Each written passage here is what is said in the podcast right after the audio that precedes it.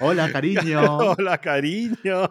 ¿Cómo estás, cariño? Pues muy bien, nos hemos quedado las dos mudas. Sí, normal, con este calor que hace.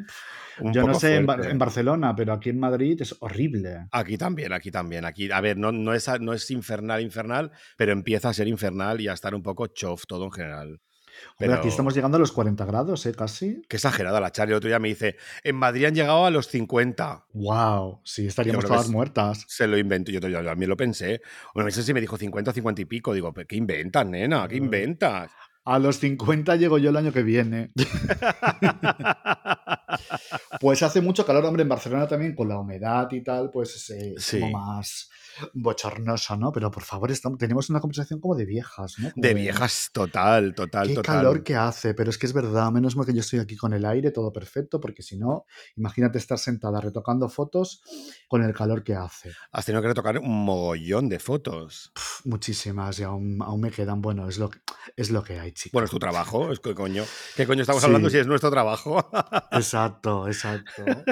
Oye, ¿qué tal la Jurassic? La fiesta nueva de la que hablamos. Pues mira, te voy a decir una cosa que es mu- muy fuerte, que me vas a insultar incluso, porque soy así yo de pava. O sea, yo que soy la directora, todo esto, bla, bla, bla, bla, bla, bla.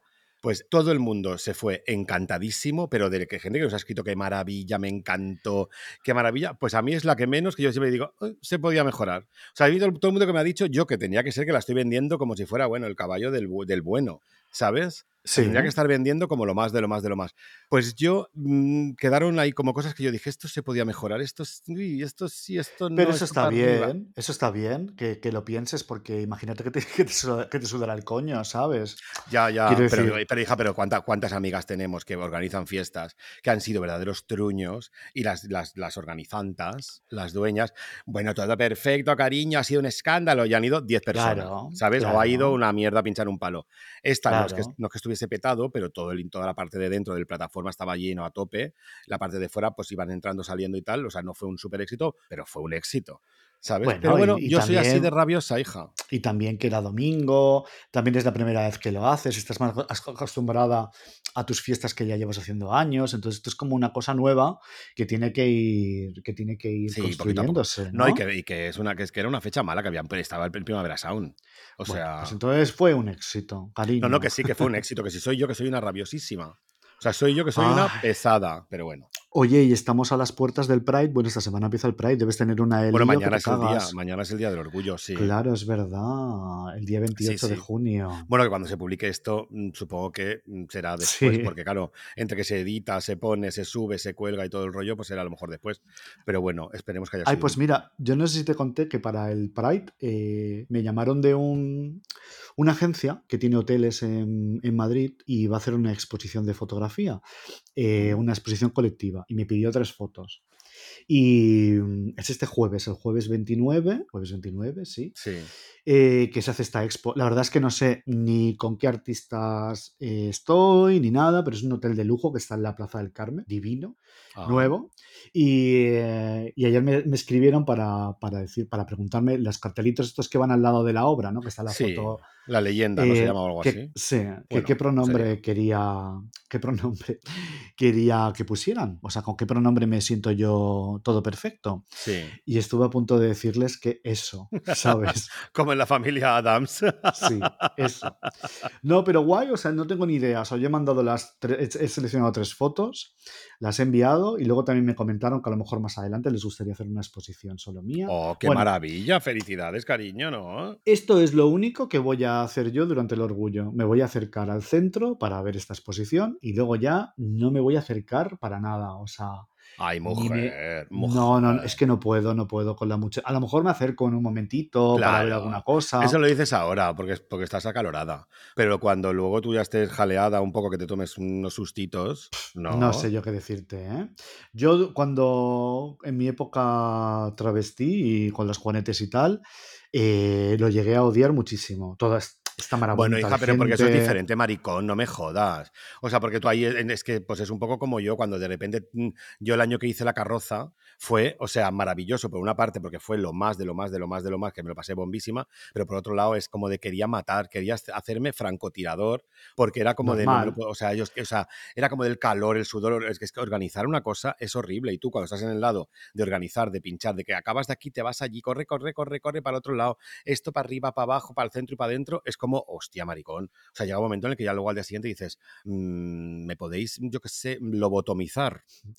Ya, aunque yo, aunque yo creo que el orgullo, fíjate, en Barcelona me parece mucho más agradable que el de Madrid, porque el de Madrid es una puta locura, o pero porque sea, Madrid es millones de personas, ¿no? Yo cuando yo he claro. estado varias veces y fue millones de personas, Yo recuerdo millones de personas. Yo de recuerdo, eh, eh, pues el último orgullo que yo estaría en, en- en Barcelona fue hace 10 años, imagínate. Pero recuerdo de ir con unos amigos caminando desde Plaza Universitat hasta Plaza España y tal, y es como, yo qué sé, lo veo como agradable. Sí, es Aquí es que es agradable, una es cosa agradable. loca. Aquí es... Bueno, lo que pasa es que este año, desde que, desde que, el, que se cambió como el poder este de, yo qué sé, que es que no- mira, mira que yo soy socio, pero no me entero de nada, del, de la coordinadora o del o de ¿cómo se? Acegal, ¿sabes? Que Sí, cambiaron, que lo hicieron todo de María Cristina, más grande, más todo, todo más, todo más, sí, todo sí, más, sí, sí, ya se está masificando bastante, bastante, bastante. ¿Sabes? Claro. igual con el nuevo alcalde que de ahora de Barcelona, tal, no ¿Qué sé nuevo qué, pues alcalde? el Culboni. ¿Y la Colau? Ahora es Culboni y es maricón. Pero a ver, la Colau no era la Está casado con un hombre. La Colau no estaba de alcaldesa. Creo que está. Es que yo, yo mm, tengo como una paranoia mía personal y no veo las noticias, pero esto me he enterado. Porque, porque sí, porque yo soy de Culboni. Uh. ¿Sabes? Entonces, eh, ha salido el Culboni después de como de, de unas. Es que yo no, no- no sé muy bien, o sea, a mí que me perdone de nuestra audiencia, nuestros millones de, de audiencia, pero yo no me entero mucho. Pero se ve que fue como una cosa como de esas de infarto, de que en el último momento hubieron dos votos que al final, además del PP, que que creo, ¿eh? si no me estoy confundiendo, que yo me puedo Es confundir Jaume perfectamente. Culboni, sí. Jaume, Sí. Culboni, pero esto es Yo, yo creo ¿no? que ¿Qué ha mañana, creo que mañana yo lo voy a ver, creo. Mañana yo creo que voy a estar con él. Ah, Pero por favor, eh, o sea, eh, o sea, mira que, o sea, ¿en qué mundo vivo? Quiero decir, mm, o sea, yo pensaba que era con Lau, Nena, pero pues sí, pues tú. estamos, estamos, yo, yo por lo menos estoy súper contento. Porque me refiero a mí, Ada Colau también me gustaba mucho, no te voy a decir que no, pero el Culboni también, y encima teniendo un marido, ¿sabes? O sea, abiertamente, que no lo esconde ni nada, ser el alcalde, Ah, tal, me parece es lo un puto alcalde más. gay. Guy. Sesc Guy, Ay, como el director. Es un qué gay. maravilla, o sea, chica, No, no, una pues super es que, maravilla. es que aquí Madrid, chica, es un infierno con el PP, con la Ayuso y todo esto, es Te he, conta- te he contado lo que me pasó a mí con el Culboni, que yo no lo sabía. Es que como soy una ordinaria, ¿sabes? Como soy súper cateta, o sea, en el, eh, coincidimos en una fiesta. No voy a decir en Sí, cuál porque no quiero yo meter a nadie. No, a ver, que no, no creo que pasara nada, pero coincidimos en una, en una, en una vernissage. Sí, Coincidimos. Entonces la, estaba también la Franpoca, me, la- me lo presentó, tal. Te presentó al Colboni, no sé qué. Y claro, yo el Colboni me sonaba, pero como si te dicen mm, Paquita la pelo muerto, ¿sabes? O sí, sea, como que tú dices, "Mm, vale, pues mm, será el Culboni, el Culboni, pues será alguien. ¿Sabes? Entonces a mí me, sonaba la cara porque tiene como pinta así como de, de tío. A mí, a mí personalmente, físicamente, me, me- me gusta un poco, ¿sabes? Tiene así como pelo en el pecho. Llevaba una camisa abierta y así como tal. Entonces yo, con Tommy Coño, pues yo hablé con él como si fuera, pues, pues una más. Cualquier marica. Sí, sí. Y yo le dije, bueno, pues la Popper es la semana que viene, te podrías venir tú con ese pecho que tienes peludo, bien peludo y con esa cara, esa barba y todo, mm, vamos, darías la campana, follarías lo más grande. Y él me ada. El ja, ja, ja, ja, ja, ja, ja, ta, ta, ta, ta, ta, y luego me dice Charlie, maricón, ¿sabes quién es? y yo, pues el colbón y yo ya ahí, y luego dice, pues el, pues el, que, el, que, el que está optando a ser alcalde, no sé qué, yo, ¡ah! ay, madre mía, o sea, es que no se me puede sacar de casa, maricón. Bueno, O chica, sea, te lo encontraste en una fiesta y iba ella con el, con el pecho eh, peludo, ah, despejadito, pues yo qué sé. le Pues toqué el pecho un poco y todo, ¿eh? fíjate lo que te digo. Oh, O sea, mira, qué ma- me faltó, me faltó hacer esto. Paso, que voy ardiendo. qué mano tan. Qué, qué ligerita de cascos, ¿eh? Ya la verdad es que no, estas cosas no se hacen, pero mm, no sé. O sea, yo le vi ahí y dije, creo que no le llegué a tocar, tocar lo que es tocar. Pero le hice así, le acerqué la mano así como de como diciendo, con esto que estoy viendo aquí, tú darías la campana en la popper. Pues mira, a mí la Colau me encantaba. Siempre me también, muy también, bien. sí. Y me, me parece una tía chulísima, pero claro, de- y fíjate tú, pues mira, eh, esta llamada, estas llamadas tuyas que, estas nuestras que, que nos Bueno, hacemos, llamadas. Esta, eh, al empezar hoy se ha visto el pastel. Bueno, yo creo que se ha visto el pastel desde el principio, pero no vamos a romper la magia. Que digo yo que al menos aprendemos cosas, no solo de no solo nuestros oyentes de aprenden cosas de nuestras eh, historias que contamos, sino que De yo ahora nuestro mismo me acabo de enterar que Barcelona tiene un nuevo alcalde que se llama Colboni, de apellido Jaume Colboni. Jaume Colboni. Colboni. Pues Sí, fíjate tú, bueno, que yo, que pues yo, que- yo, a ver, un momento, que yo, a ver, no quiero meter la pata, vamos, yo creo, vamos, hasta No, donde no, tengo entendido, está Estoy casado, ¿Lo estás mirando en Google? Pues acá sí está casado. Está casado con un hombre eh, que fueron todes, todo perfecto, cariño. Mm, ¿Ves? Qué Pues sí, fuerte. pues Barcelona es lo más, nena. Qué fuerte. La verdad es que Claro, sí. mira. Pues muy fuerte todo. Sí, sí, aquí he visto yo el, el- Está, a que sí, la que sí, que la todo boda, perfecto, todo con perfecto, el marido. Sí. todo divino. Qué moderna que es Barcelona. Siempre sigue siendo la más Digo, moderna. digo, el Ay, pelo. en fin. Bueno, pues tenemos que anunciar el, el pelo. Tenemos que anunciar ya el, el tema del que vamos a hablar hoy. Pues sí. Un tema que vamos a hablar. Es un poco, te digo una cosa, ¿eh? Espera un segundo antes de decirlo todo. Sí. Es un tema, yo para mí, es un tema un poco, mm, la base un poco de todo, ¿eh? creo yo, ¿eh? Un poco, ¿Tú un crees? poco, ¿eh? Yo creo que sí, fíjate tú, yo creo que un poco sí. Bueno, a ver, anúncialo tú, venga, va. Hoy el tema es... Club Kids. ¡Wow! ¡Guau! maricón!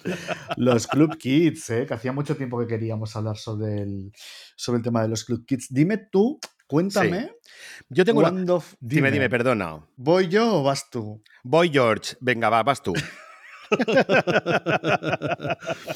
Mm, dime tú, eh, ¿desde cuándo eres consciente de la existencia de los Club Kids? O sea, me refiero, nena, yo de esa toda la vida. marica De que toda la vida. vivía en...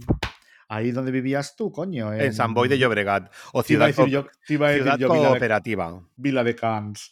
No, No. Ciudad Cooperativa, San Boy de Llobregat. En San Boy de Llobregat. O sea, tú y, em, hablamos del Albertoto de cuando tenía Sí. 17 años, 18, Del cuando instituto, salir, sí. cuando empezabas a salir a las discotecas y tal. Cuéntame cuál fue tu, o sea, tu primer contacto con el tema de los Club Kids.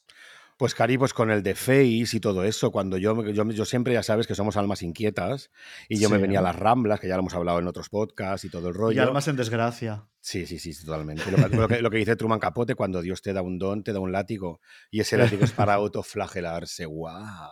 ¿Sabes? Pues eso, pues, eh, pues de todas las- vamos, es que salían todos los, este, los Club Kids, es que, es que crearon historia muy bestia, ¿sabes? Entonces yo recuerdo, pues eso, en pues cuando sal- salieron, en, bueno, salieron en, en finales de los 80, 90 y tal, pero yo creo que fue un poco más tarde, en el 90 y algo, cuando yo ya fui una mocita, que yo ya lo veía, yo ya veía como todas esas esas cosas en, la- en el de Face, en el en- y tal, sobre todo en el de Face, ¿no? Creo yo. Es donde yo recuerdo, donde yo Sí, recuerdo el estar Face y en el ojeando y, ID, decir, claro. y en el ID. Pero yo la- no sé por qué el ID lo veía como más de manera irregular. Pero el de Face sí que era, bueno, tengo aquí una colección en el estudio que flipas, de The Face. Desde, el Sí. 80 y- desde el 88 o así, ¿sabes? Es- Esa portada de Kate Moss, de Robbie Pero Williams. tú nunca, tú nunca tuviste contacto con el mundo Club Kid, ¿no? Me refiero que no, eh, No, eras... no, no. Vale, vale, No, yo, yo lo admiraba desde la distancia. O sea, por ejemplo, yo a través de mi amigo Juanjo, ¿sabes? Que mi amigo Juanjo sí, Sí. que, sí que salía y salía como más y estaba como más, o sea, activamente mm,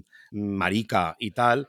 Yo empecé a ver un poco así como el, mariconeo desde lejos. Entonces, pues claro, evidentemente eso es lo que se llevaba en los 90, tal y absolutamente. Sí. Y entonces, de manera como un poco salca, como se diga, así como tal, aquí llegó esa moda y se vestían un poco pues con los rollitos esos en el pelo, el pelo, y El las pelo. plateadas, los búfalo, el, el make-up ese como fantasía saco, todo ese rollo así como... como Bueno, no yo creo que, el, que el- la categoría Club Kid, aquí en, al menos en Barcelona, en Madrid yo no sé cómo era, pero yo, por ejemplo, sí que lo viví en primera persona porque pues, yo Tú sí, porque tú 10 fuiste uno de ellos, ¿no? Yo fui Club Kid, sí, pero tampoco me puedo Mira, poner mira, la- mira, mira, mira, mira, mira, mira, mira, mira.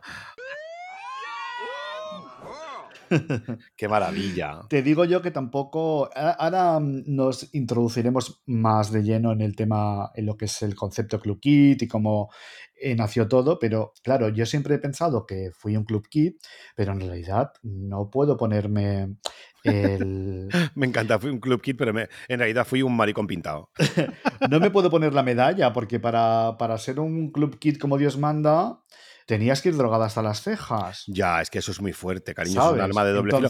Pero un momento, ¿tú no te das cuenta que eso pasa en casi todos los movimientos? En el hippie, en el otro, en, en casi todos los movimientos tan guays que han habido, siempre de es liberación gay. dro- total, drogada hasta las trancas. Claro, Muy fuerte. claro. Es que, claro, aquí, o sea, yo te cuento un poquito mi experiencia, pero luego nos, nos metemos de lleno en el. en el Sí, yo, tengo una pregunta, yo tengo una pregunta que, que tengo un- una esperanza muy grande de que tú me la, me la sepas contestar, porque ver. sale en todos lados. Pero primero cuenta tu experiencia en el club kidismo y luego hablamos. Bueno, pues claro, yo tenía pues, 15 años, 15 años así, y entonces lo típico niña, que una empecé a... Sí, y entonces lo típico que empecé a tener, pues eh, mis amigas, mis amigos maricas, no tanto, muchos maricas no tenía, pero luego Es que tenía una muchas... chica de Rodalías tenía tres Claro, maricas. claro. Ahora igual hay más, pero en aquel momento no había redes ni había nada. Y las Y tres, que- entonces las sí tres que que te tenía- conocías te miraban mal. Sí que tenía mis amigas, mis amigas eh, chicas, muy modernas, que de repente, pues claro, con todo este La tema de los Mariliendre. 90, del house, de no sé qué, de la música eh, electrónica y tal, pues empezamos a salir por discos y íbamos a, a la discoteca del pueblo español, lo que fue el discotec, pero El discotec. de... Pero bueno, yo ahí sí que iba, ¿eh? O sea, me refiero, Pero yo no he sido esto- Club Kids, pero sí que lo sé perfectamente porque yo he estado admirando en la distancia. Pero antes de, antes de llamarse eh, discotec, pues habían varias. Estaba terraza. el- aparte de la, la terraza estaba, era el discotec, pero era como la parte exterior. Sí. Pero antes de, verano. eso se llamaba Why Not el club. Imagínate. Ah, ahí ya no llegué. Why. Not y luego fue el Verdi. Por las noches era el Verdi. El Verdi sí. ¿Sabes? Que es lo que fue luego el discotec y tal. Entonces, bueno, Yo pues yo con mis amigas, como nos encantaba Delight y toda esta movida de, de los Kid. 90, pues claro, de repente pues queríamos ser los Delight y yo iba, pues nos íbamos a los Encantes y comprábamos eh, pantalones de campana de los años 70. Y os poníais como loras. Yo me hacía mis chalecos de peluche verde de pelo largo, llevaba unas gafas de sol de maravilla. mi madre. Y Yo tenía el pelo largo y rizado y me hacía trenzas y me lo cepillaba. Y bueno, éramos Ay, nena, un- una, pero propongo una cosa, ¿por qué no buscamos esas fotos que yo también tengo con tela de, de toalla y esas cosas y las ponemos en Instagram, en el perfil de Todo Perfecto, cariño? Sí, ¿tú crees que, ¿Que que procede? a la gente le va a interesar?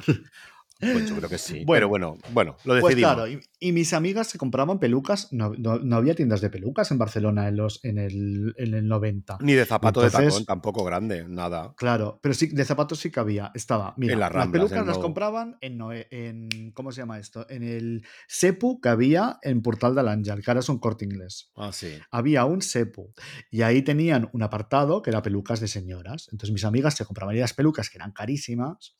Luego mis amigas se compraban mucha ropa en blanco, porque las Claro, colecciones de es que en blanco totalmente. 90 Era lo eran más. lo más. Sí. Y yo me había comprado camisetas de Era, era de, era de, de, ¿cómo decirlo sin ofender?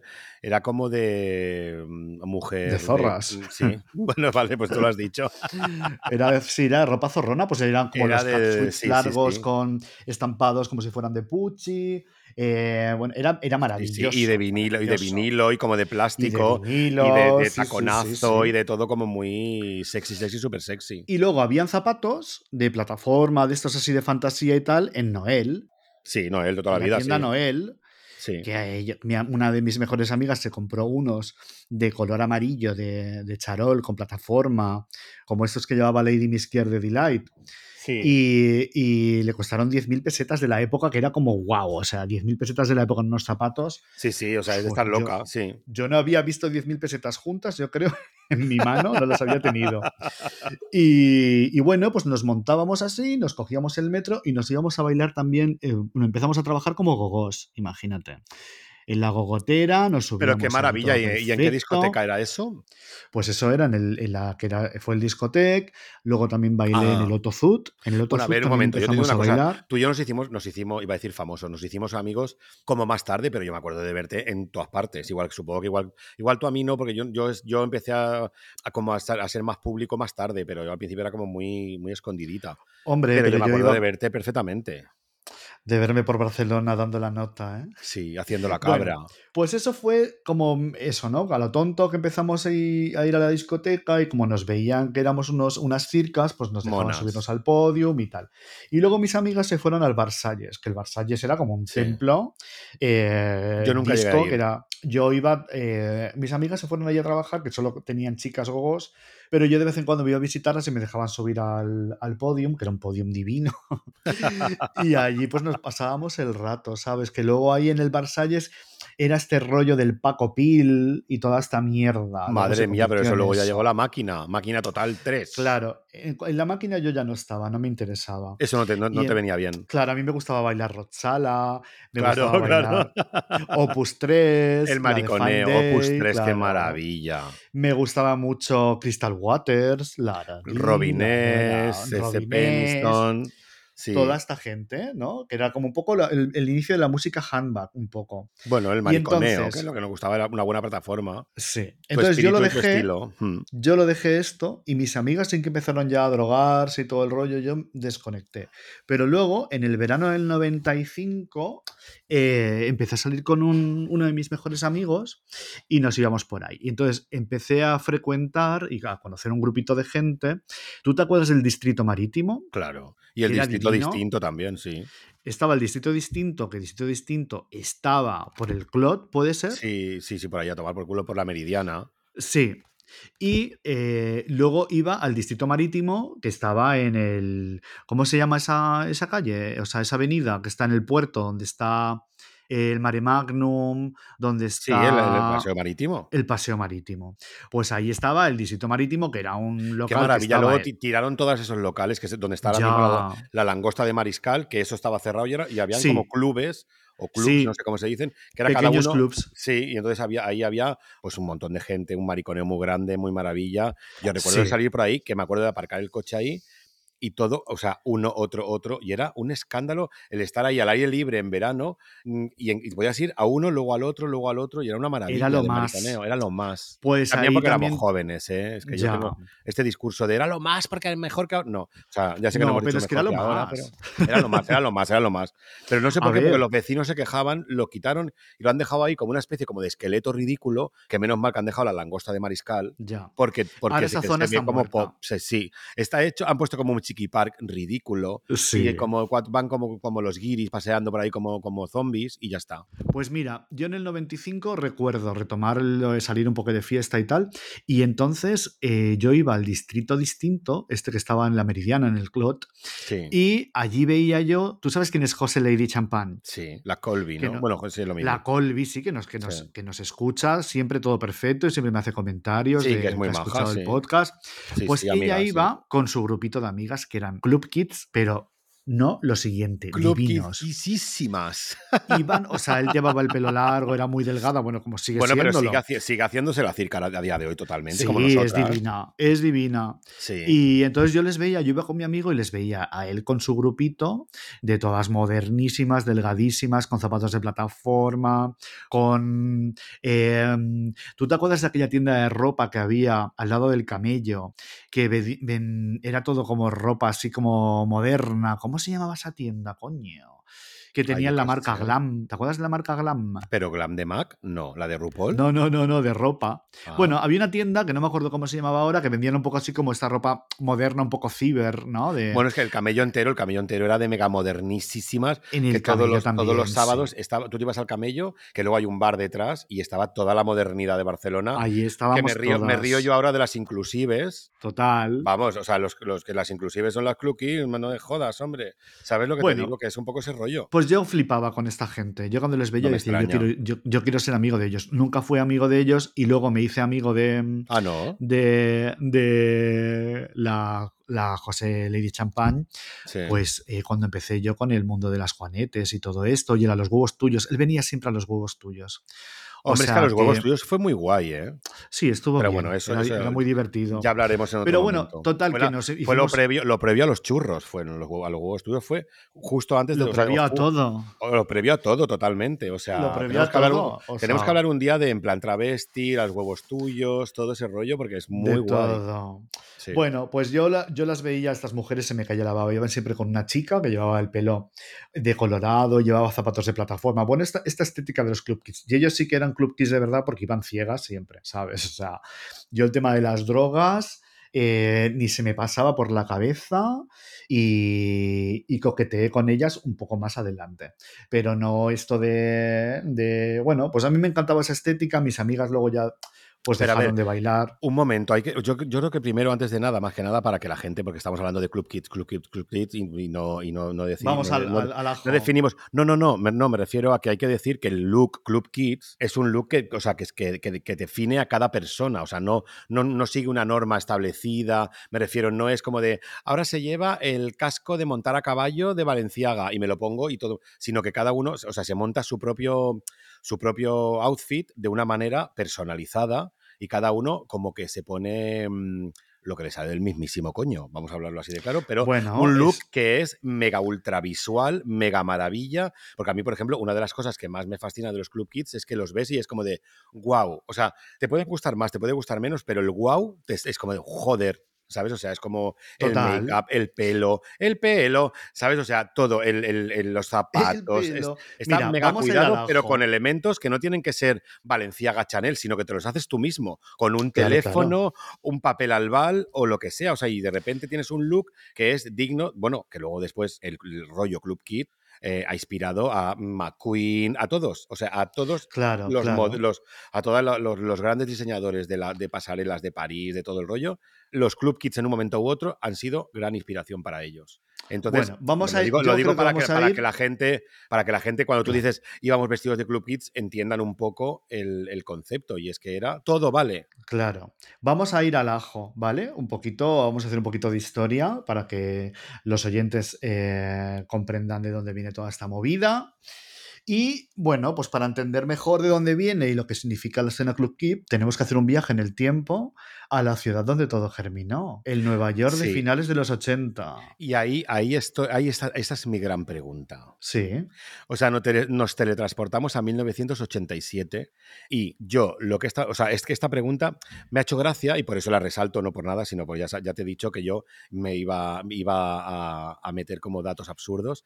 Me refiero, eh, en todos los sitios donde se habla de, de los Club Kids, te dicen, todo empezó con la muerte de Andy Warhol en 1987. Entonces, yo he buscado en plan, vale, sí, o sea, yo entiendo que Andy Warhol fue una figura que le tenemos que dedicar uno o dos o más pod- podcast o nuestros. 20. O 20, porque ya sabes que yo soy, es mi dios máximo y absoluto. Pero, eh, ¿por qué? O sea, ¿qué tiene que ver la muerte de Andy Warhol, que, que fue en la, en la Catedral de San Patricio, no sé qué, o San Patrick, no sé qué, que fueron todas como desde las grandes damas de la realeza, el no sé qué, no sé, bueno, de la realeza, de la realeza neoyorquina y todo el rollo, a los Club Kids, o sea, me refiero. A ver, Tú yo no sabes- veo tú ninguna, sabes yo no veo Claro, ninguna yo tampoco, conexión, por ¿eh? eso, pero. Es pero que no la hay. Es que no sé si ha No sido hay. como que alguien lo escribió y de repente todo el mundo ha buscado en la misma fuente y se ha hecho como viral, Bueno, como se dice pues ahora. esto es como cuando esto es como cuando mataron a Sharon Tate, los crímenes de Charles Manson. ¿no? Que a partir de ese momento se acabó la primavera del amor, o sea, todo el movimiento hippie, todo este Ya. rollo, cuando llegó la- la- el asesinato este de, Sí, de de Sharon Tate. sí. pues de repente como que La de Paul Ansky, ¿no? De Paul Ansky, sí. Pues dejó de ser eh, una cosa bonita y ya la cosa se puso seria y de repente eh, Estados Unidos cambió un poco, ¿no? El, el- el- ese terror que, que sufrieron, ¿no? Pues de repente como que cambió todo. Pero yo creo que son etapas que se cierran y se abren otras. Quiero decir que Warhol murió y no porque Warhol muriera empezó, no hay un- ninguna conexión porque yo creo que... Ya, pero además- bueno, yo, yo lo que me imaginaba en mi cabeza, como de, a ver, de decir, voy a, voy a buscar un poquito de, de- de- de sentido a todo esto que están diciendo. O sea, me refiero, cuando murió, mm, ay, maricón, Judy Garland, fue cuando todos los maricones se tiraron a la calle y fue el Día del Orgullo, cosa que es mañana. Sí. ¿Sabes? O sea, pero fue porque Vale, murió Judy pero- Garland y todas se volvieron locas y se fueron a la calle, que por eso había que, había que recordarlo. Pero cuando se murió Andy Ay, Warhol. ¿qué pasa? Que se cogieron todos los maquillajes y la ropa y se hicieron No, un estilismo. cuando se fueron- murió Andy Warhol, se murió Andy Warhol y punto. Yo lo que digo es que, que Warhol, o sea, eh, también fue como una visionaria y tenía, o sea, y estaba muy cerca, muy cerca del- de, lo que era el underground americano. Bueno, Y muy que underground- estaba metida de cabeza, vamos. Claro, lo que pasa que, bueno, ella era rica, ¿sabes? Quiero decir que Bueno, claro. ella era una catalizadora entonces de repente, pues claro, eh, tenía, o sea, imagínate, yo creo que para los club, los club kids vienen más, tienen más conexión con el arte, ¿no? Y, y hablamos de Kate Haring, hablamos de, de Basquiat, que no eran club kids, pero que estaban metidos en este, en este arte eh, más underground, aunque luego se hizo muy mediático. Porque Entonces yo creo junkies. que, claro, yo creo que mira, eh, esto Pero, viene es del que- pero una- un momento, un momento, un momento, que tengo aquí un apunte. Es que esto, es que no lo hemos presentado todavía, por eso quería decirlo luego más tarde, pero esto de que, de que, de, de- de que todo empieza en la muerte de Andy Warhol, lo dice Mike- Michael o Michelle Ali. Mique- Michael Alig.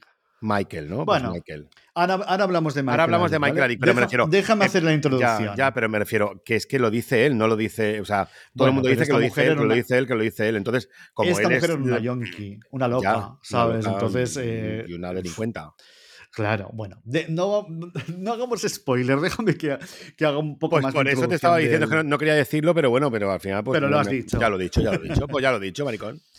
A ver, mira, o sea, en el underground americano de la época de aquella nace la- una, la- una escena, ¿no? De la, con la música electrónica y la música de baile de siempre, y empieza, o sea, ahí nace el clubbing, ¿no? Entonces, Sí. había ciudades de- americanas como Detroit o Chicago, pues se convirtieron en el epicentro de la música house y el techno. Sí. ¿sabes? Y entonces, claro, de repente eh, ahí fue cuando el ocio nocturno empezó a emerger. Y, y entonces, pues eso, ¿no? Es, eh, aquello fue lo, lo que ahora conocemos como, como la cultura club, ¿no? Que son el nightclubbing, como diría Claro. eh, Grace Jones. El disco de. Grace Jones, Nightclubbing. Claro, estos clubs que nacieron, al contrario del, del Estudio 54, que era como elitista y tal, pues no había que pasar eh, por el rasero de la puerta, ¿no? Ya, tú claro. si entras, tú no entras, ¿no? Es como Sí. decía la veneno, tú no, tú, Tú no, tú no, tú sí. sí. Claro, y, y luego, y claro, en Chicago y en Detroit no tenías que ser amigo de la Warhol para acceder a, esta- a estas discotecas, ni había prejuicio de clases raciales. Pero bueno, pero eso, eso es más, sexuales. eso es más el house, ¿no? El house en general. Es el clubbing, o sea, tenemos el, clubbing, house, sí. el techno y la música electrónica. Esto. Eso está todo junto, Sí. ¿sabes?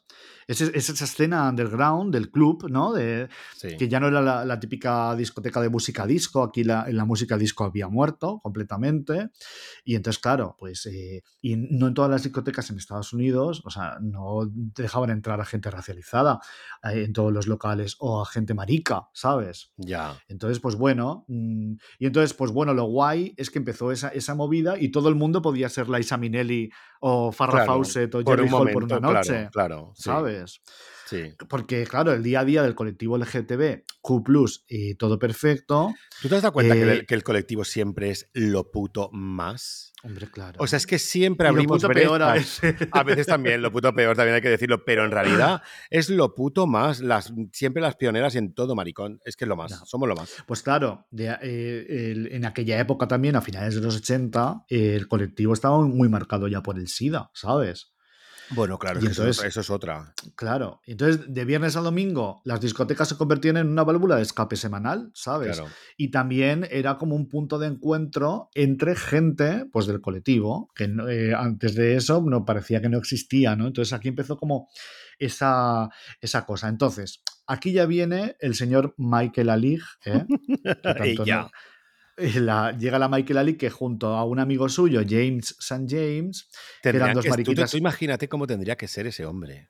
o pues sea, una tendría que estar loca, no, lo Es siguiente. que ahora Pero vamos- un poco, fíjate lo que te voy a decir, ¿eh? Un poco el de lo comía. ¿Sabes lo que te digo? ¿Sabes? El de lo comía. sí, sí, que se creía que, se creía que era. Bueno, sabes que vino el otro día Claro. bananas, ¿no?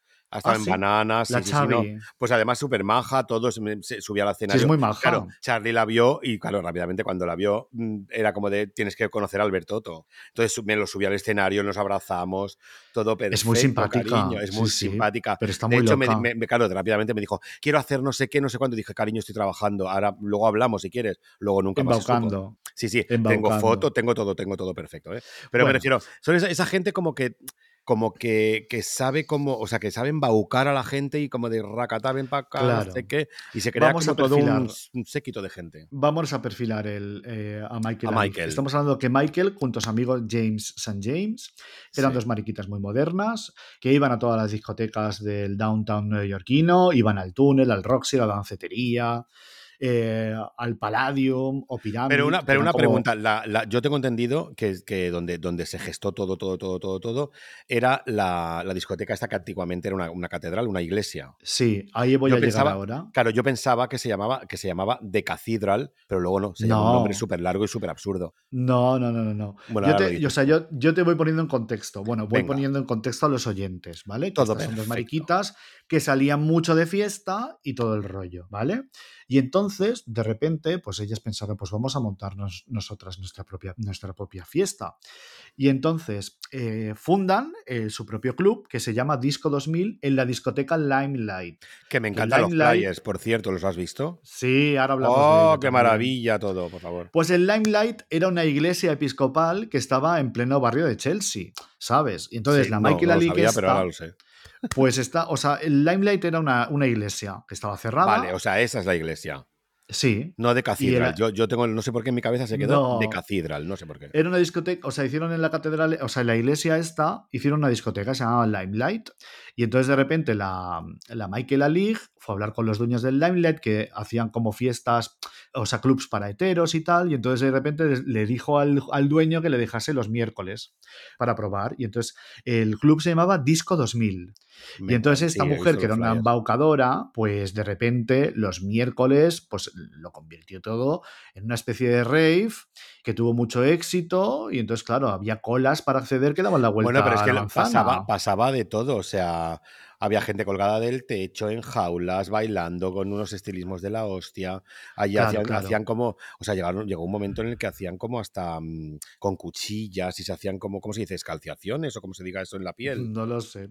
Hacía, Sí. hacía como fiestas, fue uno de los que creó las fiestas temáticas, por ejemplo. Pues mira, ya fue la pionera. era- Ni la Popper, ni nada, ni los churros, ni la otra, ni la otra. nada, Nada. Fue ella, Michael Ali. la Michael Ali, el coño. claro. Lo que pasa es que ella era muy fuerte, ella de repente pues era la noche del pis y entonces había de repente Pues a eso me refiero, que, fueran cosas fuertes, ¿eh? Sí, y con sangre y bueno, cosas A muy eso me refiero, que de repente era como que uno le metían como un enema y unas movidas y de repente le salía el, pues, o mierda o Vale. sangre y la gente Pues como eso estaba un provocado, poco fuerte, ¿eh? o sea, por las drogas, que eran, o sea, de aquella era, pues bueno, pues tenías el éxtasis, ¿no? Que era como una cosa como muy eh, de los Bueno, es que el 90. éxtasis empezó ahí, empezó con los club kids. Claro. Iban todas Y- puestas de, de éxtasis, que por eso es como De de, GHB, "Te quiero de tanto cariño y no en la pastilla, cariño. Eh, ketamina, cocaína, mm, LSD, todo, todo. Y entonces había una cosa que se llamaba Special K, creo,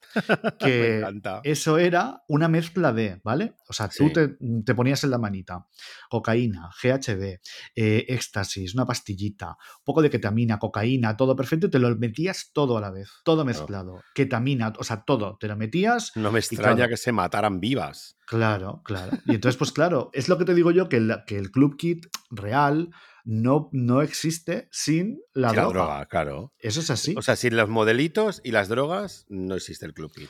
Bueno, pues total, que luego esta mujer tenía un amigo que se llamaba DJ Keoki, ¿vale? Que se hizo novio Sí. de Michael Alig, que se hizo novio a la fuerza un poco, porque era como pues la Michael la intentó, intentó embaucarse, embaucarla todo perfecto, bueno. Y entonces era Es el- que la el Michael tiene una de- pinta de ser una lianta chunga. Sí, Chunga, sí, chunga, sí. ¿eh? Y este tío, pues era el que, el que creó, o sea, como que catalizó toda la música que se pinchaba en la época, ¿no? O sea, eh, pues es- era un tío como que pinchaba todos los éxitos de electrónica, de techno y tal, y hacía bootlegs con canciones de Donna Summer, pero que les, les metía una base como más eh, electrónica, bueno. Bueno, lo que se sigue haciendo ahora también te lo digo, ¿eh? Se Sí, sí, sí, Todavía lo sí, mismo. o Pero bueno, pero ellas, digamos que, pues bueno, empezaron con, Sí, bueno, fueron este pioneras, tema, sí. ¿no? Y era la noche de los miércoles, ¿eh?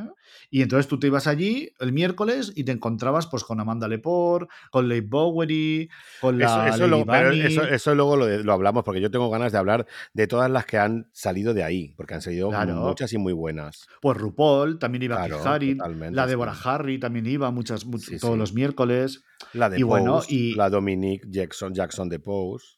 Y la Bjork, por ejemplo. Bjork, por ejemplo, totalmente. sea, Bjork, Bjork fue- era, era una club. Hombre, Patric- Patricia Fields, que luego la hablaremos de ella. Sí. La de Sex Bueno, and the City. La Michael Aligue está loca fue uno de los pioneros en crear fiestas temáticas, como he dicho antes. Ante.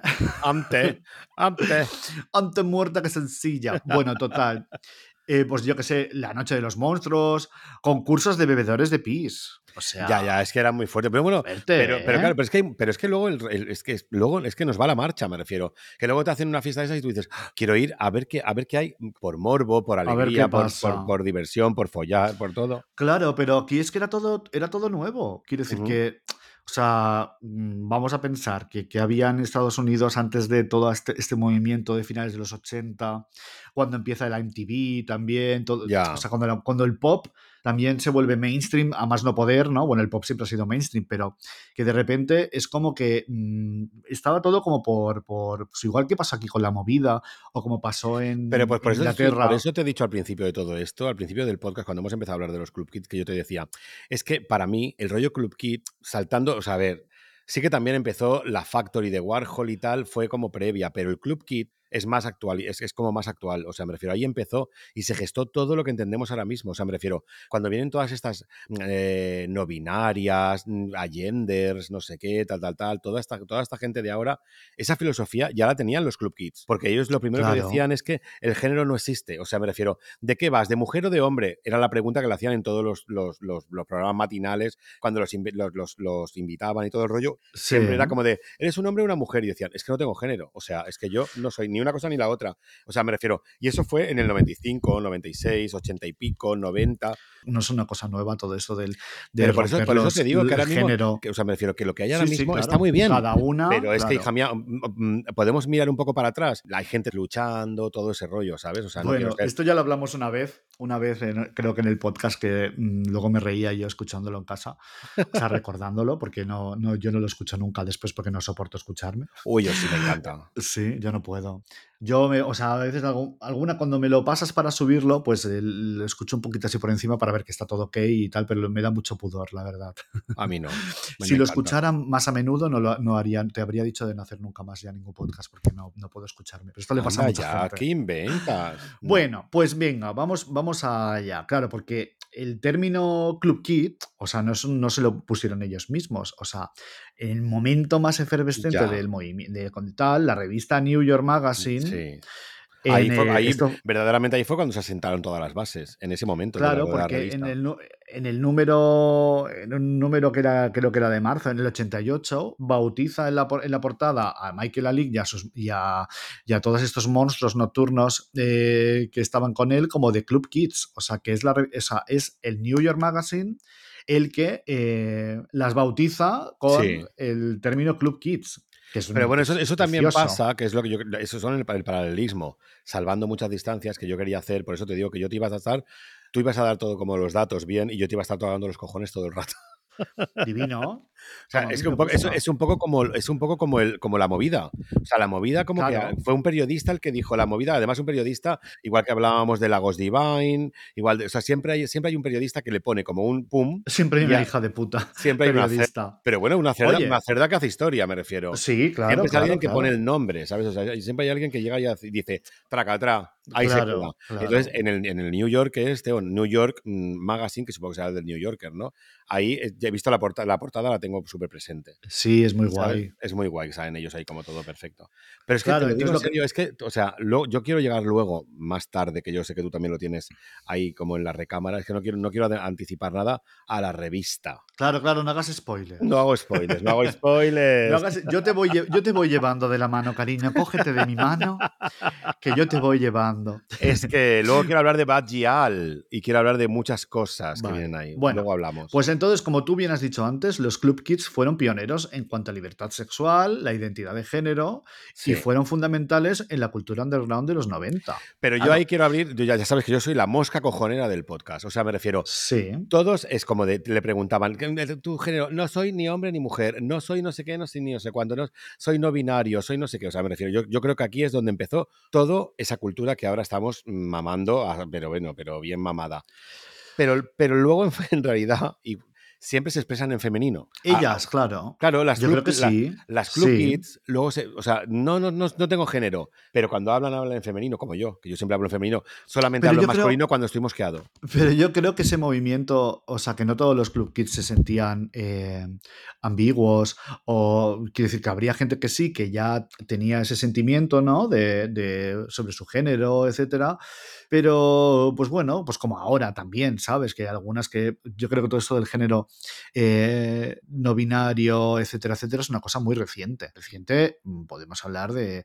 Es que no me, no me atrevo a decir ni de, de- que esto empezó pues hace 10 años. Quiero decir, Pero, es una cosa que. no, no, mixta no. O sea, me refiero, Hombre, que, que, que- que pasase, que sea una cosa que que, se pasase en, los, en los 90. Y los, pero, o sea, la filosofía de los club kids es no binaria, total y absolutamente. Sí, pero me refiero que esa etiqueta y esos nuevos, esas nuevas eh, mm, movidas con el género y tal es una cosa reciente. Me refiero a que la gente joven. eh, A ver, que se ha refinado, que se ha refinado ahora, sí, pero que sea, que no, que, sea, que ahora que están, se lo hayan ahora están inventado, lo hayan inventado ellos, No, ahora no. no se lo han O sea, inventado. O sea, se han eso ya estaba hace mucho tiempo. Y sobre todo en el, mundo, en el mundo Club Kid fue donde, para mí, desde que yo tenga conocimiento, fue donde hizo la e- eclosión, se llama, o la explosión, ¿sabes? Podría De- ser, sí, pero me refiero que, que es muy de, de historia reciente, que eso, pues como el género fluido, etcétera, etcétera, como el lenguaje inclu- inclusivo, todo esto es una cosa. Eso es diferente. Claro. O sea, una- O sea una- una- que- el lenguaje inclusivo sí que es más de ahora, de, de la militancia, de llamemos tal, incluyamos todo, todo, o sea, todo eso. Claro, pero fíjate tú. Pero el género no eh, binario, yo para mí, a ver, que probablemente si rescarbamos, o sea, igual que estamos ahora mismo mm, como diciendo que la gente de ahora no ha mirado hacia atrás, nosotros hemos mirado hasta cierto mm, eh, año o época. Seguro que si miramos más atrás habría alguien que también era no binario, no sé qué, no sé cuánto. Pero para mí, el género no binario, o sea, la cosa esa no binaria fue a partir de los club kids, fueron los primeros que empezaron a decir, no tengo género. O sea, yo me he visto así porque mm, no, o sea, en, mi- en mi, en mi estética, en mi expresión estética, eh, que es lo que me hace tan atractivo, tan maravilloso, tan no sé qué, tan no sé cuánto, ¿qué hay? ¿Una mujer o un hombre? No se sabe. O sea, mm, es un género no binario, ni hombre ni mujer. O sea, es un género. Bueno, pero no era una cosa que No estaba como. Pero no era una cosa que había llegado a. Pues como ahora, ¿no? Que cosa que, que- que está sobre la palestra. eh, O sea, está, Bueno, ahora está está, en la ahora calle. está a tope. No, no, fue lo mismo, es verdad, el- eso es verdad. El tema de los pronombres, todo eso. sí, eso Fíjate tú toda que la razón. Yo para la exposición esta que me han invitado, ayer me escribieron preguntándome que en los cartelitos estos. Ah, lo he contado antes, creo ya, ¿no? Que, que- No, no lo has contado sí. en antena. No Sí, lo del pronombre. que- me pero me lo has sí, que contado a mí solo, creo. bueno, eh, ya, no, ya confundimos ya las llamadas de teléfono con nuestros WhatsApps diarios y todo, normal. Bueno, vamos a centrarnos un poquito, ¿vale? Porque claro, los Club Kids, aparte de ser pioneros en cuanto a la libertad sexual, etcétera, etcétera, pues claro, con el tecno y el nacimiento de la escena rave, la moda también empezó a ser ambigua y claro, Claro. de repente fusionaba referencias muy dispares como el skate, el indie, el hip hop, el grunge, que también es de los 90. Sí, sí. Y entonces grandes marcas de moda, por ejemplo, diseñadores, Calvin Klein, Coltier, comenzaron a, a elegir modelos callejeros y ambiguos y los club kids empezaron a salir en programas de televisión, En todas partes. O en sea, se- campañas, se hicieron mainstream a tope. Claro, vídeos musicales y se Pero, convirtieron pero en yo, por ejemplo, yo- una de las cosas que yo te quería comentar en este caso es como de, o sea, a ver, los Club Kids de repente los, los, tra- los, los- traen a un programa tipo Ana Rosa Quintana. Claro, ¿sabes? el Y programa de, repente, Geraldo. Claro, o sea, los pon- era ese. Sí, no, no me acuerdo. Yo he visto Geraldo, imágenes todo el rato. Geraldo tenía como un, un, no sé si sería matinal, no era un late, no era un late show, Bueno, era era, como de, era por la de por la por la mañana para- mañana. para marujas. Entonces, claro, de Claro, y repente, las marujas se quedaban muertas. Hombre, de repente, o sea, ese rollo que, que- que lo ha copiado mucha gente, de, de pintarse la nariz de un color, la oreja de otro, el cachorro Lozano lo ha hecho, lo han hecho Sí, muchas, ¿eh? se pintan la nariz de un color, eso lo hizo el Michael Alick y saliendo en ese programa, además. O sea, me Sí, refiero, sí, sí, sí. es como que de repente... iba- iban todas colocadas, también te digo, ¿eh? Bueno, pero, pero- pero- pero te digo una cosa, irían muy colocadas pero crearon historia y crearon, o sea, como un antes y un después, porque lo que decían, en el fondo era el discurso que se está diciendo ahora. O sea, lo que decían era como muy... Claro, de- claro, las claro. dejaban muertas a las marujas, de repente las marujas eran como de... Imagínate. ¿qué? ¿Pero qué me Y estás hablamos de esa cariño? sociedad de los años 90, o sea, finales Claro, de los por 80, eso, 90. en los 90, de repente, en un matinal divino, todo perfecto, en el que normalmente se hablan cosas de la artritis, ¿sabes? Y de repente te salen ahí como de, ¿sabes? O sea, de repente, ¿cómo curar la artritis? Y lo La siguiente, artritis. Club Kids, y de repente tienes ahí como, yo qué sé, 10 sillas de 10 fenómenas. Lo digo, Mariconas. lo digo en el mejor sentido de la palabra, 10 fenómenas que son un puto escándalo. Vestidas, porque para ellas es que el, el look era todo. O sea, esa, esa expresión estética era lo que las hacía más atractivas del universo. ¿Sabes? O sea, porque claro, Mira. a, to- a todas nos dejaban muertas. Y de repente La- diciendo cosas como de la, lo no binario, el género, no tengo género,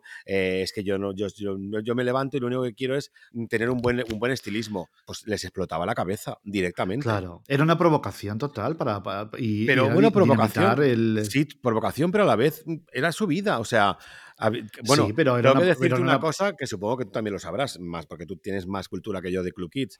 Pero Bueno. en, el momento, en el momento en el que salió este programa, que luego vinieron muchos más, de repente empezaron a, lle- a llegar mm, eh, em, como hijos de América.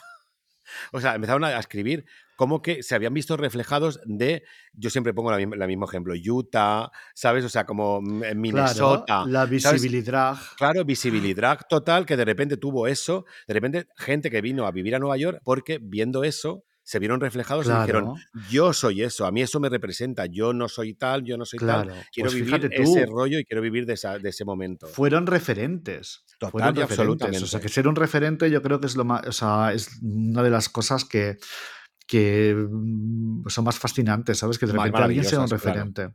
Y sobre todo para el colectivo, ¿no? Que no, no, no- no teníamos referentes casi, los referentes estaban siempre como, em, como disfrazados, ¿sabes? O sea, que no era una cosa como que se podía hablar directamente en la calle, ni en tu casa, ni, ni lo veías en la tele. Y entonces, claro, de repente que, se, que esas señoras saliesen ahí eh, me imagino que mucha gente de aquella pues, pues las, las veían absurdas y, ¿sabes? Pues como me veía a mí mi padre, Pero, ¿sabes? yo- pero yo te digo una cosa, yo, yo por ejemplo, que he vivido la época de los noventas, ahora es todo mucho más crítico. Yo creo que las redes sociales lo han dinamitado Hombre, todo. claro. O sea, es que en aquel momento era como de, ay, mira qué gracioso, ¿sabes? O sea, era todo como mucho más naif. Era todo como mucho más, bueno, pues mira. bueno, había de mira. todo, ¿eh? Bueno, sí, Había de evident- todo. evidentemente, evidentemente, pero me refiero, es que ahora mismo hasta los, bueno, da igual, es que no me quiero meter en ese jardín.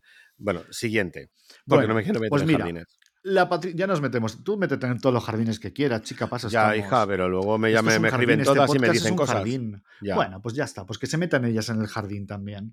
Mira, la Espera un, se- Patricia un segundo, perdón que te perdone. Ay, perdón, perdón. Es que, ya, es que llevo ya tres, llevo ya tres gin tonics, entonces, claro. Ah, claro, amiga. Tenemos que decir un poco como que la estética del- Sí. de los Club Kids era una mezcla entre drag, punk, underground y psicodelia. ¿Te parece bien? Sí, sí, lo has definido muy bien. Además era eh, un poco como este rollo de que pasaba en los 90, que era como que recuperaban los, los 70 y los 60, como con moda, las- los pantalones de campana, los zapatos de plataforma, las Claro. pelucas. Hombre, la psicodelia, mm, totalmente. El, pero Claro. luego, yo, yo luego quiero llegar mezclaba a el pop poco... también, ¿no? El arte, o sea, porque Sí. de repente pintarte la cara como un cuadro, ¿no? Abstracto, pues eran como esas referencias del arte, ¿no? Era como una, una fusión de, de- de- de todo, de arte, de moda, ¿sabes? Era un poco todo como muy loco, pero a la vez muy estético. Y de repente, pues pero, o qué sea, sé, o sea, pues, para ellos la estética era, lo era todo. Claro, Luego la droga, claro. Pero me refiero, la estética, lo bueno y la diversión. O sea, es que, es que la, la cosa, yo creo que por eso empatizaron todo. O sea, eso que acabo de decir hace un rato, lo de que, que recibieron llamadas de todo, de todas partes de América, como para decir, yo quiero, y, y- y vino mucha gente a Nueva York a, a- a vivir de esa escena eh, Club Kid. Claro, porque la Creo gente decía, yo también me lo quiero pasar bien. Claro, o sea, porque de repente como que aúna unas cosas maravillosas que es una estética increíble. O sea, que todas las maricas siempre tenemos como una estética como de, ay, me gustan los colorines, tú ya me entiendes. O sea, Bueno, y luego la- me gusta la fiesta, el, el, el- el follisqueo. pasarlo bien, la libertad. Por eso la libertad, sí, libertad sí. total y absoluta. Es que eso es maravilloso. Bueno, pues mira, vamos a hablar ahora de Patricia Field, ¿vale? Que es la, The House of, la- Fi- of Field. House of Field.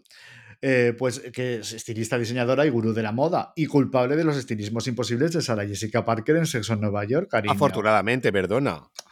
Que, o Pues- sea, a mí, o sea, no consiento que nadie hable mal de Sex and the City ni and Just Like That. Lo siento. en eso, de ahí no te mueve nadie. Que De nadie ahí, te de toque ahí, el de ahí no salgo, cariño.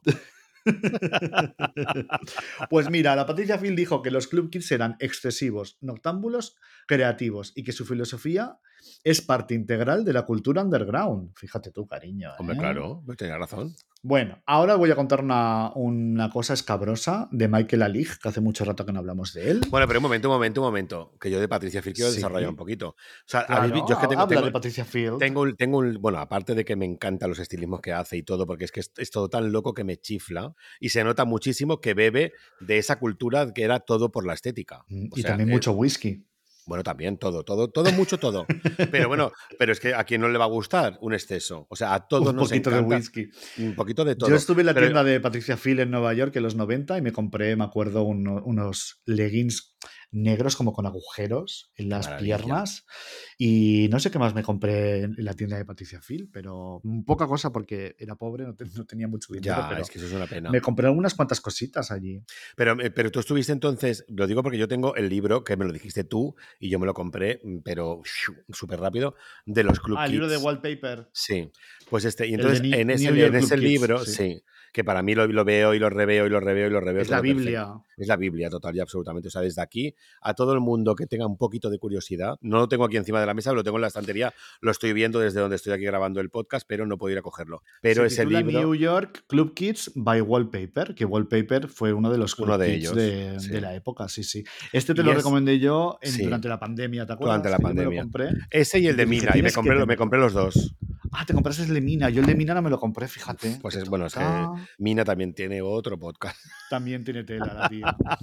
Bueno, Bueno, pues yo me compré, me pues- compré ese y entonces ahí salen. Tú estuviste en, el- cuando, en, el, en, en- en Patricia Phil, el, el atelier, o como Sí. se llama, o la tienda. en la, en, la, en la tienda que estaba en el East Village o por el Downtown, no me acuerdo ahora, una o tienda el muy Soho, pequeñita. igual, ¿eh? donde sea. Pues ahí eh, había, tú estuviste en los probadores o, y en los lavabos y todo eso que estaban pintados como con una especie como de mm, dibujo, salvando muchas distancias de Antonio López, por ejemplo. No era Antonio Sí. López, ¿eh? pero ¿sabes, es- ¿sabes esas figuras ochenteras, noche ochentera? ¿Sabes? O sea, que es como, como muy angulosa, la cara, el pelo, muy Grace Jones, Sí, para que me el entiendas. pelo. El pelo. ¿Sabes cuál te Pues digo? No me, ac- no me acuerdo muy bien de. Bueno, o pues lo pondremos en Instagram, también te lo digo. Vale, sí, yo no, no me acuerdo de. O sea, sé que estuve en la tienda, pero no me acuerdo de meterme en los lavabos ni nada de eso. Te acordarías perfectamente porque es como. Sí, Son como, como puertas como del oeste y entonces tienen Sí. como. Pues como dibujos, eso como si fuera de Antonio López, pero no es Antonio López. Antonio López es un. Es que yo tampoco fui muy consciente cuando fui, eh, fui a la tienda de Patricia Phil, sí, pero que tampoco era como yo muy consciente de quién era Patricia Phil 100%, ¿sabes? Ya, claro. Como por ejemplo, mira, los, los zapatos de plataforma que llevaba Lady Miskier, que los llevó Madonna, hay un montón de gente, estos de- Sí. Que son como, como de la Revolución Francesa, que llevan Pero se como vuelven a llevar plataforma. ahora. Se vuelven a llevar ahora a tope. Sí, sí, sí, sí. Pues eso es- era el, eh, John Flubock, que era el diseñador. Y yo estuve en la tienda de John Flubock, fíjate tú, en el 96 o así, un poco más adelante, y hice fotos a la. porque la, la- la fachada tenía como zapatos pintados y tal. Y dije, ah, mira qué graciosa esa tienda. Y luego, años después, mirando mi archivo de fotos, digo, coño, o sea, he estado en la puta tienda de John Flubock y no entré. Y no has sido ni sabía- consciente. No fui consciente, o sea, me dio mucha rabia. Bueno, es lo que hay, cariño. Bueno, pues vamos a contar ahora una cosa muy macabra, ¿vale? Del señor Alig, ¿vale? Esto fue en el 96, fíjate tú, cuando, la primera vez que yo fui a Nueva York. Eh, Pero pues espera un de segundo. Y es que me gustaría, me gustaría decir un apunte antes de que empecemos con, con lo de Alic, porque lo de Alic tiene Apunta. tela marinera que cortar. Apunta. O sea, me refiero, hemos dicho que la- para ellos la estética era lo más. Es que son estética pura y dura, es claro. est- Estética pura y dura. No era- vas a ser una club kid con vestida de Jack and Jones, por ejemplo. Totalmente. o de cos, ¿sabes? o de cos. O ¿no? sea, no. O sea, no hay género.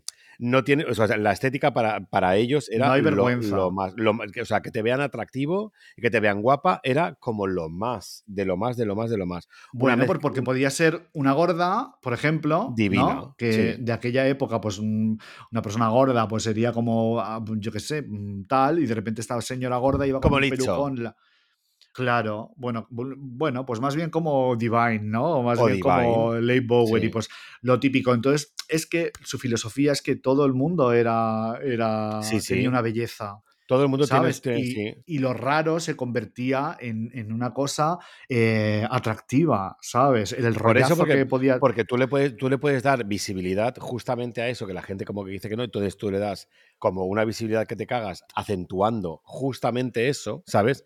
Y entonces lo conviertes en algo mega ultra estético y mega bonito. Entonces ellos lo que hacían era, la estética sobre todo es lo más. Y hemos dicho que, que era una mezcla entre drag, punk, underground y psicodelia. Sí, Y entonces, y eso nos ha quedado claro. nos ha quedado claro. Y entonces ahora, justamente antes de contar todo esto que, que- que me anticipo, que creo que es lo que vas a contar, Sí, ellos vivían de manera excesiva a saco, o sea, vivían para pasárselo Hombre, bien. colocadas para de, drogarse. de lunes a, a domingo, quiero Por eso- decir. Por eso te digo que, o sea, vivían de manera excesiva para drogarse de una manera hedonista, que quiere decir mm, vivo para pasármelo Claro. bien, o sea, no existe mm, nada que sea como malo, ¿sabes? Y vivían acorde a lo que ellos vestían. O sea, me refiero, yo visto de manera excesiva y vivo de manera excesiva. Claro. ¿sabes? Hombre, mira, la, eh, en, la, en, la- en el Limelight, en, la, en Disco 2000, la- el club de la Michael Ali, Sí. había fiestas que tiraba globos en las fiestas. O sea, de repente caían un montón de globos del techo y los globos estaban llenos de pastillas, Qué- de éxtasis, Ah, qué- cariño. Qué maravilla. Regalaba drogas. Ya, pero bueno, y no se caerían al suelo la mitad y luego estarían pisadas. Pues chica, no lo sé, pero. Me viene, me viene, me mm, viene mejor como un popper, un poperazo así como que salga por el aire Bueno, pero de repente estamos hablando de exceso, ¿no? Y estamos hablando de que tú ahora vas a una discoteca y te regalan droga, ni de coña. No, y no, de no, ahí no. llovían globos con, con pastillas. Me imagino, pues claro, Claro. algunas morirían, pero imagínate la de dinero que movía también esa fiesta. Bueno, claro, es que a ver, tú ten en cuenta que estuvieron. Mira, lo tengo, lo tengo aquí apuntado. Estuvieron del 80. No, no, me me estoy liando. Es que sí, del 88 al 95-96. O sea, Mira, fueron la Michael años. Ali, esta fue la mejor promotora de fiestas.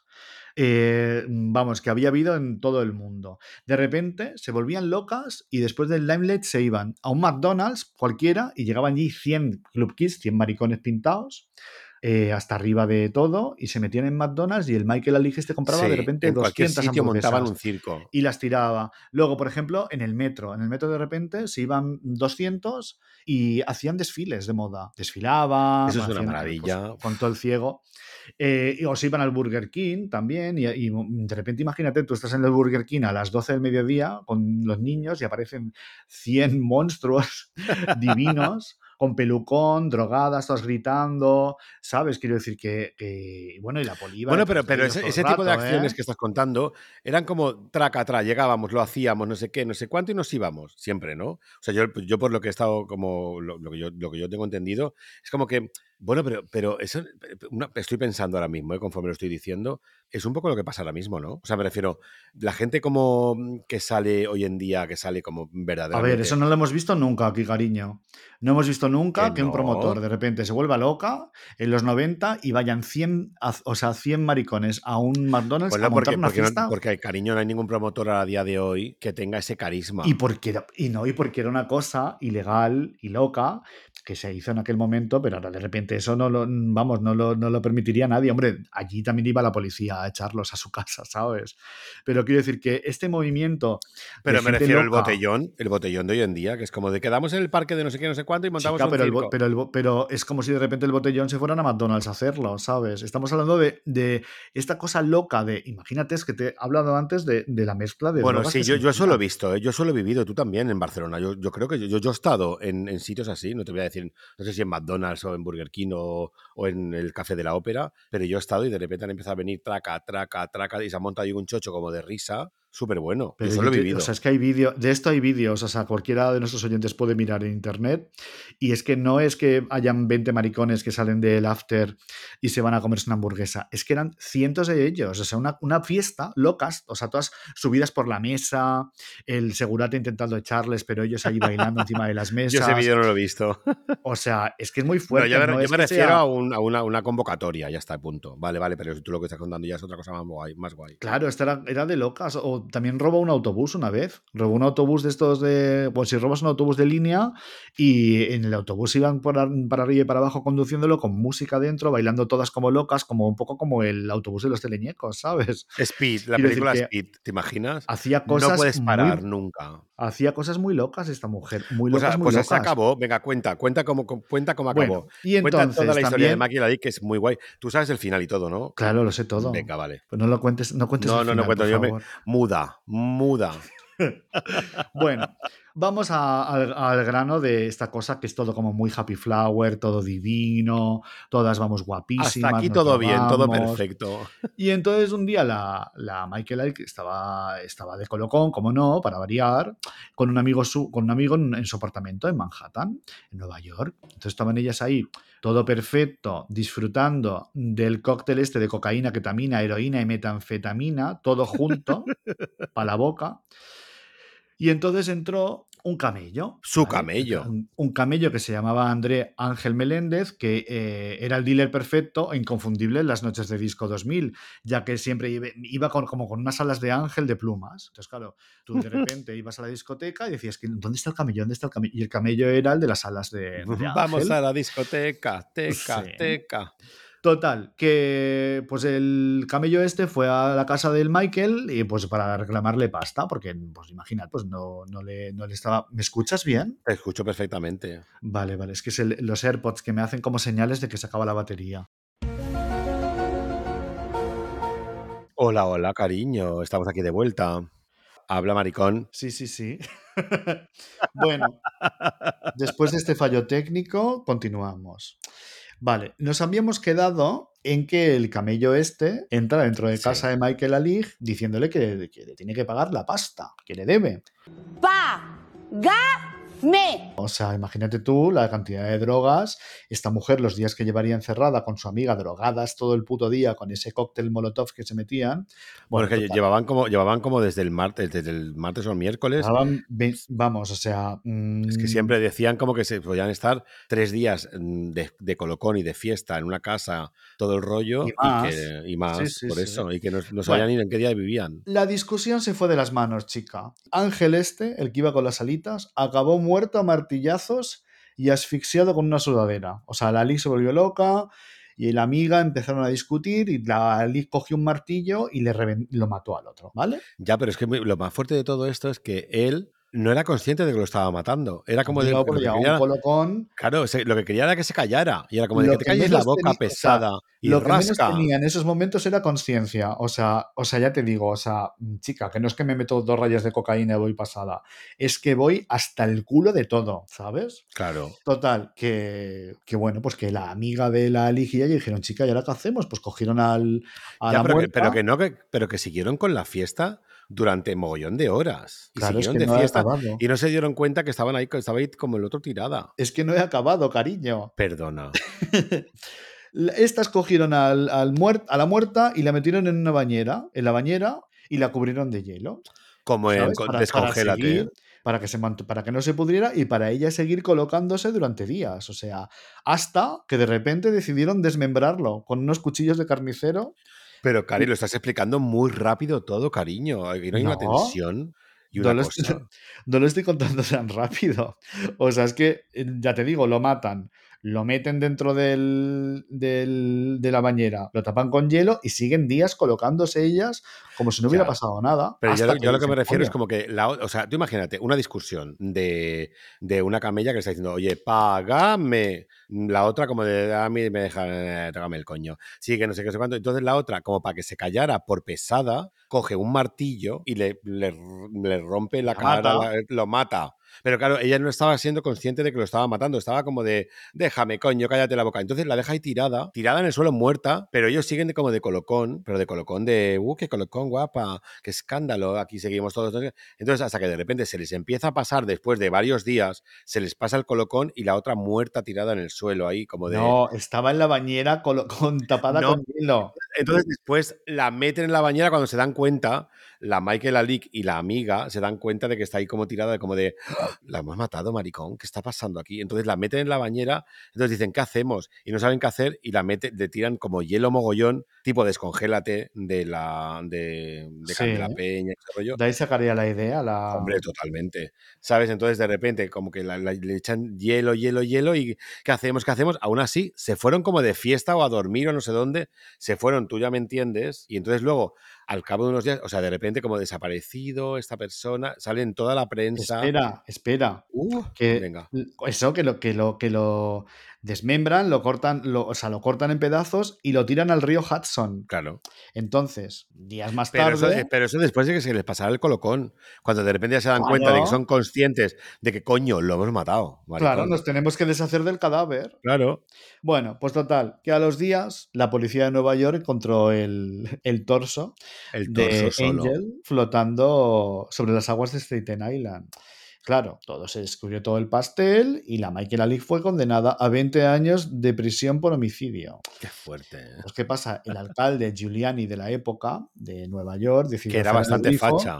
Sí, claro, claro, claro. Y ahí marcó el fin de, una, ep- de la época más descocada de la historia del ocio nocturno, ¿sabes? Claro. Es decir, Cerró ahí se acabó todo. todo, se acabaron las, bueno, se acabaron las raves en plan a lo loco como montaba la, la mujer esta. Eh, y, y bueno, estuvo ella 17 años en la cárcel y en el... 20. Sí, pero al final fueron 17 solo. Salió tres, sa- salió tres años antes. Salió en el confinamiento. Sí. Y pues nada, pues la salió del confinamiento, ella todo perfecto, y como la cabra tira para el monte, pues la, la en Nochebuena, la Nochebuena del 2020, la encontraron muerta por sobredosis de heroína, maja. Ya, pero bueno, pero, pero te falta un dato. O sea, cuando salió de, cuando salió del- de la cárcel, ella en el confinamiento montó fiestas que fueron lo más fuerte en con. O sea, vía webcam. Las montaba en su casa, te refieres. Las montaba en su casa y súper fuerte y la gente le seguía. Y cuando después de todo el jaleo, siguió, o sea, claro, cuando vio como que tenía éxito, que la gente todavía, porque él además es como de un poco como líder de masas. Él se creía que era lo más. Entonces, Bueno, yo creo que ya, o sea, en los 90 sí, pero ya en 2020.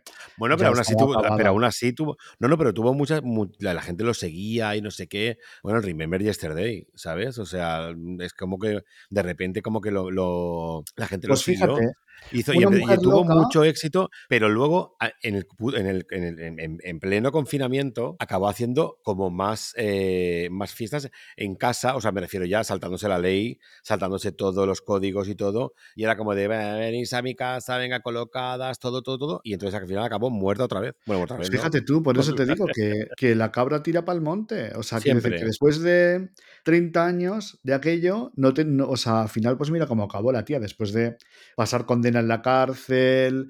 Pues fíjate tú, pues nada, pues la, la vida de una mujer loca.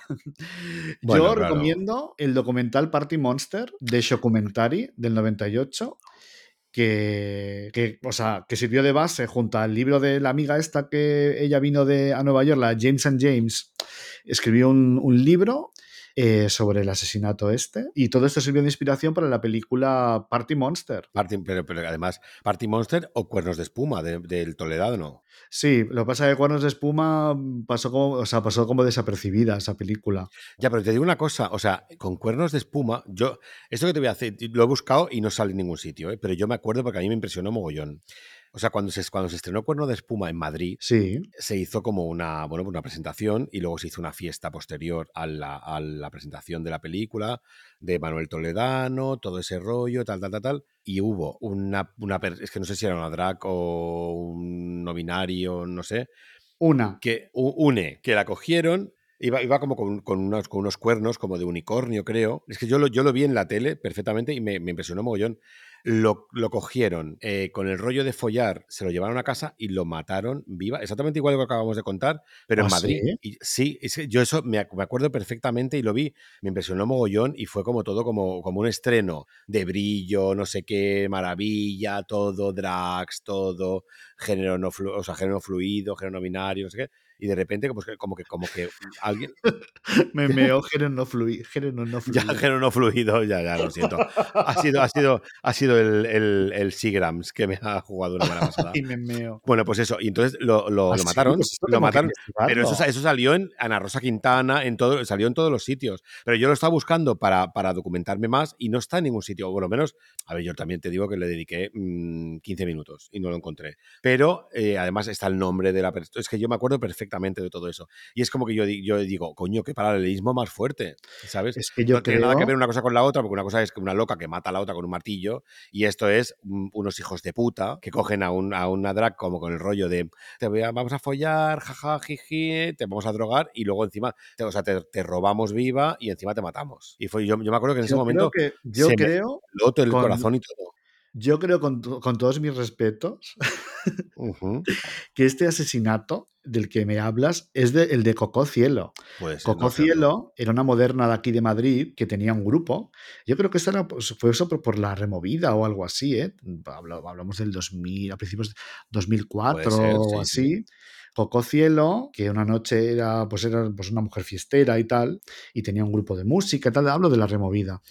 Y, y bueno, cuenta la leyenda que se llevó a su casa, es una señora rica, y se llevó a su casa a unos cuantos chaperos rumanos y ser, lo sí. mataron. Pero, pero O sea- ¿y no coincidiría con lo de cuernos de espuma? Porque tienen toda Es la que pinta. lo de cuernos de vi- espuma, no, no lo sé, a lo mejor sí, ¿eh? pero yo creo que así como esto que me cuentas me recuerda a lo de Coco Luna, pero bueno, luego lo Pues mira- lo hagamos un equipo de investigación. Habrá que in- investiguemos. Sí, exacto.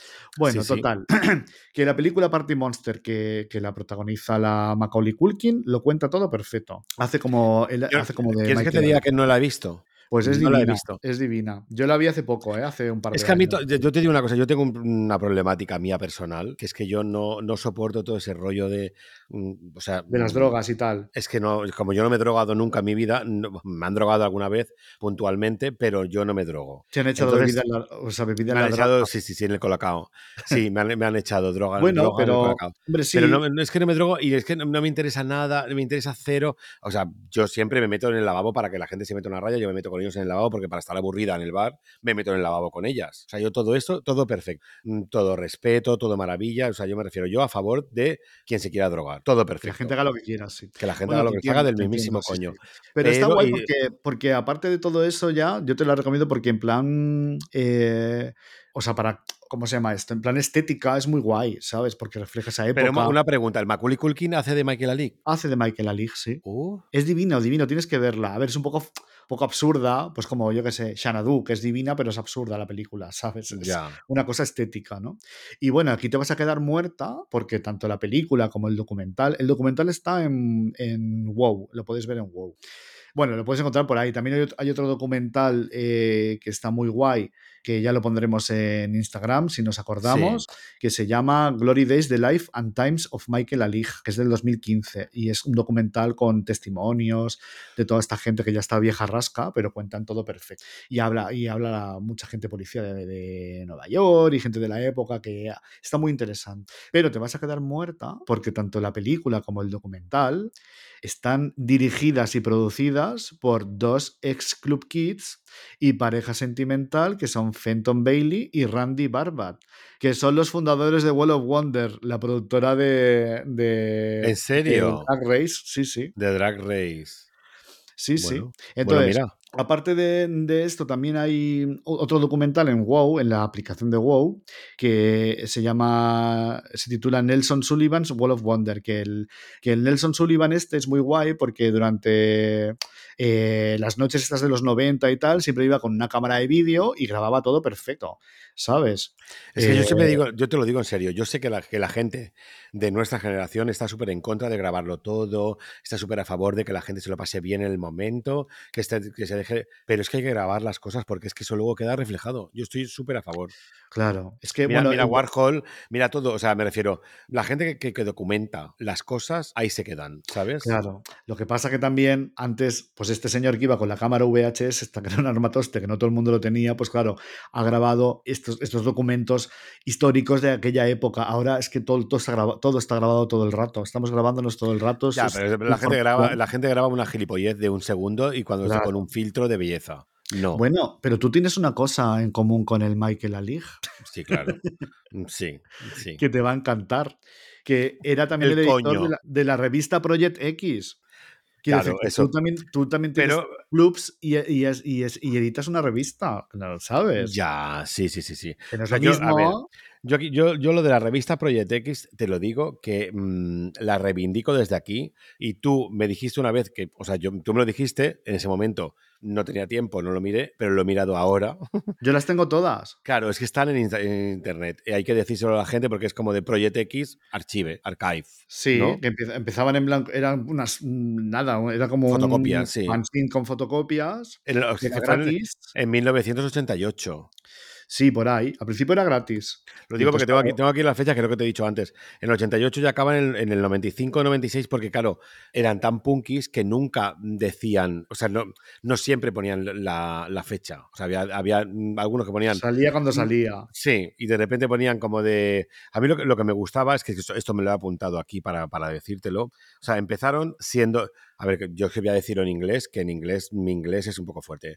Your Insight Guide of New York Trendiest Scene. Empezó Sí. diciendo esto, o sea que supongo que será eh, tu guía de Nueva York. Sí, la guía mm, del, del- del- la de la escena neoyorquina. Maravillosa, tren- trendy, o sea, tren- trendy. Sí, Pues, era lo que pasaba en la escena club, o sea, en, la, en, la- en la- en el clubbing que estaba sucediendo, pues en esta revista recogían todo, pues hacían entrevistas a disc jockeys, hacían Sí. fotos, pues fíjate, ahora que está como muy de moda, ¿no? Desde hace unos años, hacer fotos en las fiestas, como las que tú haces para, Sí. que la gente para que la gente vea la fiesta como ha ido y se fotografían a los chulos y, a- y todo lo que está pasando en la fiesta, pues estos ya, los, ya lo hacían en los 90 en esta revista. Totalmente. pues, y entonces, mm, pues eso, pues mira, Club Kids de la escena, pues yo que sé, los Delight, que empezaron ahí en, en- en discotecas con sus maquetas, pues de repente acaban siendo mainstream y siendo famosos. Pues estos salían en Project X, habían anuncios de Patricia Field. Bueno, pues un poco, yo creo que la, a la bueno, RuPaul y Lady Bunny claro, y, la, y, todas. y la Carmen Extravaganza y toda esta gente. O sea, si tú te ibas a Nueva York y querías saber dónde estaba el meollo, te comprabas Project X y ahí salía todo perfecto. Pero bueno, pero, pero esto, esto también pasó en Barcelona. ¿eh? O sea, pero pero yo, yo quería decir antes, o sea, yo lo he dicho muy mal porque yo no hablo inglés. Lo de Your Inside Guide of New York Trendiest Scene empezó siendo así en el, en el 88. Y al final, o sea, en el 95, 96, no sé cuándo, acabó siendo Your Inside Guide to Tomorrow's Scene. Ah, mira ellas, ¿eh?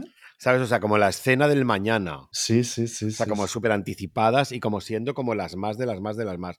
Pero yo lo que me refiero es como hicieron 37, solamente hicieron 37 mm, publicaciones. Pero yo, o sea, echando como un vistazo a todo eso que, que invitamos, o sea, es Project, o sea, Project X. Project, sí. X. Project X barra ar- archives o archives, como se diga, y te salen todas en PDF y te lo ves.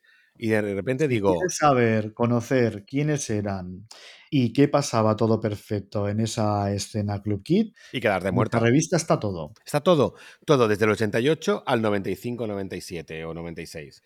¿Sabes? 96 mejor.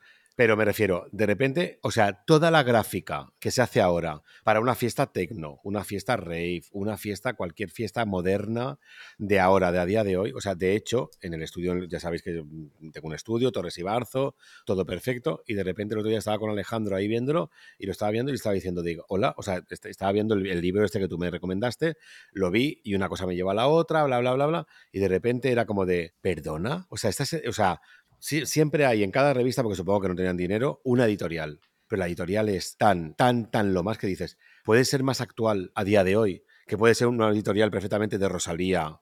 ¿Os acordáis de, aquella, de aquella editorial del GQ este que, que de Rosalía, que salía comiéndose como un, una, gol- una golosina, que era como una regaliz mm, con, con sidral de ese que pica, roja, que salía como con un montón de cosas, como un osito gigante en la mano. Es que eso podía estar perfectamente en Project X, perfectamente. Total. Badial, todo lo que hace Badial, porque- todo lo que todo lo que, lo que maquilla la Venus, todo, todo ese rollo, todo lo que, lo que hacen todas estas modernas de ahora y tal, podía estar perfectamente dentro de esa, eh, de esas. Pues em, porque la, la moda, la moda, como tú bien sabes, se recicla. Quiero decir, en los 90 se recuperó la estética de los 70, de los 60, todo mezclado con la psicodelia y todo el rollo, y, el- y ahora en los 2000 vuelve los 90. Ha vuelto los Ya, 90. pero yo, pero yo lo que me refiero es que la gráfica que hay en esa revista, evidentemente yo no, no me he visto las 37, poco a poco intentaré mi- mirarlas, pero la- las 5 o 6 que me he visto en, en estas dos semanas, o sea, es como de, ¿what? O sea, ¿pero qué es esto? ¿Sabes? O sea, de repente Totalmente. puedes coger y cambiar los nombres, o sea, tú coges esto, coges, coges cualquier, incluso del disco 2000 del Michael Alick, tú coges eh, esa gráfica y le cambias el nombre y pones Popper o churros con chocolate o pones, yo qué sé, cualquier chorrada de ahora mismo, ¿sabes? Y Sí. dices, está totalmente mm, Mira, de moda. Es maravilloso pensar cómo la cultura club conecta con todo, con la moda, con la música, el cine, el mundo editorial, ¿sabes? Sí, Eh, es- todo está conectado y la, y la escena Club Kid hoy en día sigue siendo igual pues de democrática que fue en, hace 40 años, ¿sabes? Quiero decir ya. Que al final toda esa gente que va súper moderna con purpurina, eh, strass, eh, maquillajes, pues, yo qué sé, el drag también, eh, hay una parte del, del- del drag que viene de la escena Club por ejemplo, Judy Giderclee, Sí. eh, Qué mm, maravilla, me bebe- cae súper bien. bebe de, de la escena Kid, que por eso también ella en, en Bélgica cuando empezó a ser travesti, pues la miraban un poquito así las demás reacias como diciendo, ¿tú de qué vas? Porque le gusta o hace crujiente o tantas otras, ¿sabes? Quiero decir, en la removida también había mucha gente que iba con ese rollo también así Kid, ¿sabes? Más loco de... eh, con referencias a Lake Bowery y tal. Y Es entonces, que eso es bueno, lo que te quería. Yo, yo quería hablar de Leigh Bowery y de. Klaus Nomi y todo ese rollo. Que ya sé que. Klaus Nomi va, mm, es como, mm, es un paréntesis, pero, que pero... ¿no, te dan, ¿no te dan todos Club Kids a tope? Claro, es que yo creo que el, el- el- el mensaje eh, o el mantra de los Club Kids es ser tú mismo, ¿no? Y que sin que importe lo que piensen los demás. Y ahí también está el, tema de la, de la estética, ¿no? Por ejemplo, yo que sé, en, en Inglaterra estaba la- estaban los, neoroman- los New Romantics, que eran los, los Blitz Kids, que era también un club que había. de hecho hay un, hay un documental que ya hemos hablado de esto. Sí, en- divino, sí.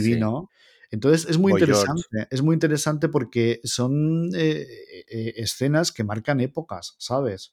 Y, y yo qué sé, es que eh, es como que mm, todo confluye ahí, ¿no? La música, el- la moda, el arte, y entonces, pues bueno, pues dentro de 20 años me imagino que mm, pues todo este rollo de mm, pues de lo moderno de ahora, de la Batguial, de la Rosalía, de esto, del otro, pues chica, lo veremos. eh, se- Bueno, sí, evidentemente, evidentemente cuando pasa un tiempo y la cosa como la cosa como que coge solera, siempre Claro. como que, que- que, claro, que de repente hace pozo y gusta como mucho más, porque en el momento en el que lo estás viviendo, muchas veces no eres consciente de lo que estás viviendo. Fíjate tú que también esta estética Club Kit y tal, que era una cosa pues para salir de fiesta, tal, no sé qué. Ahora de repente yo conozco a mucha gente, eh, niños eh, estilistas y tal, eh, con los que trabajo a veces y tal, que van, o sea, van por la vida vestidos de Club Kids las 24 horas, ¿eh? O sea, que se levantan por la mañana y ya van con, Sí. un, con un pelo divino, Sí. con, un, con unas búfalo y con... Pero, ¿Sabes? O sea, yo, te digo una cosa, o sea, mm, por ejemplo, el, el rollo, el, el Club Kid, del- por ejemplo, en, en Heidi 4, que tú haces un artículo maravilloso del Club Kid, o sea, yo es que siempre he sido muy, muy fan de eso, o sea, gente que no está... mm, o sea, es como, como, ¿cómo te lo digo? O sea, es como, es como que no, no, que vive como al margen un poco de todo y es como que le da igual. O sea, prefiero que el Club Kid sigue, o sea, evidentemente todo esta, toda esta leyenda del Michael Ali, de todo esto, es como wow, wow, wow, wow, es como muy cinematográfico, es como muy de escribir una novela y tal, pero mm, a día de hoy sigue, yo, yo lo sigo viviendo en bananas, en popper, claro, o sea, yo claro. veo, yo veo ve- de- como, como de repente hay gente que le sigue, o sea, cuando te decía antes lo de que en el, en el matinal este que la gente es- llamaba y escribía porque de todas partes de América, como de yo quiero pertenecer a eso, creo que es un poco la familia que se crea, Claro. ¿sabes? Es, Y es como, se crea, se crea como una familia gay, Claro, queer, claro, porque es un, queer, crea un universo, un universo, un universo propio y claro, y es en, la que, en el que se mezcla pues todo lo que hemos dicho, la, el- es un concepto en el que de repente se fusiona el arte pues con el sexo, con los artistas queer del momento, ¿sabes? Y es como un movimiento artístico al fin y al cabo, ¿no? Y, y- y de, y de y de expresión, de expresión Claro. personal.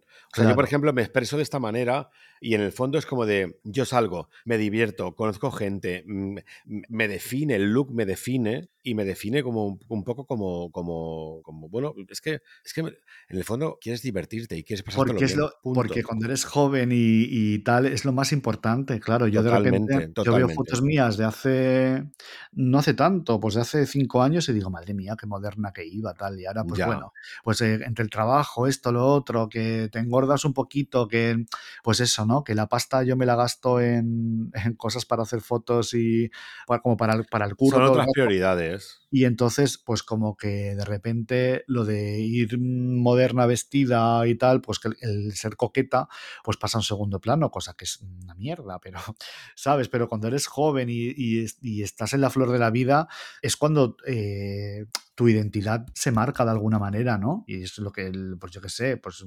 eh, Bueno, intentan buscar ellos. Cualquier artista que conozcas, pues que hace, es que ahora no me viene a la cabeza ninguno, pero que pues eran como lo más, pues ahora, pues bueno, pues ya son señoras, pues tranquilitas, ¿sabes? Que, Pero bueno, pero es que- que suele pasar, yo qué sé, es que Debbie Hodney, y- a ver, Warhol porque se murió joven, pero en el fondo yo creo que cualquier, cualquier artista al final llega un momento en el que es como de, tocadme el coño, cariño, yo ya estoy ya Bueno. vieja, yo quiero estar viviendo de rentas y Bueno. dejadme en paz. También, también hay un, un ingrediente muy importante que es la excentricidad, ¿sabes? Quiero decir que si Warhol Bueno, mira Madonna.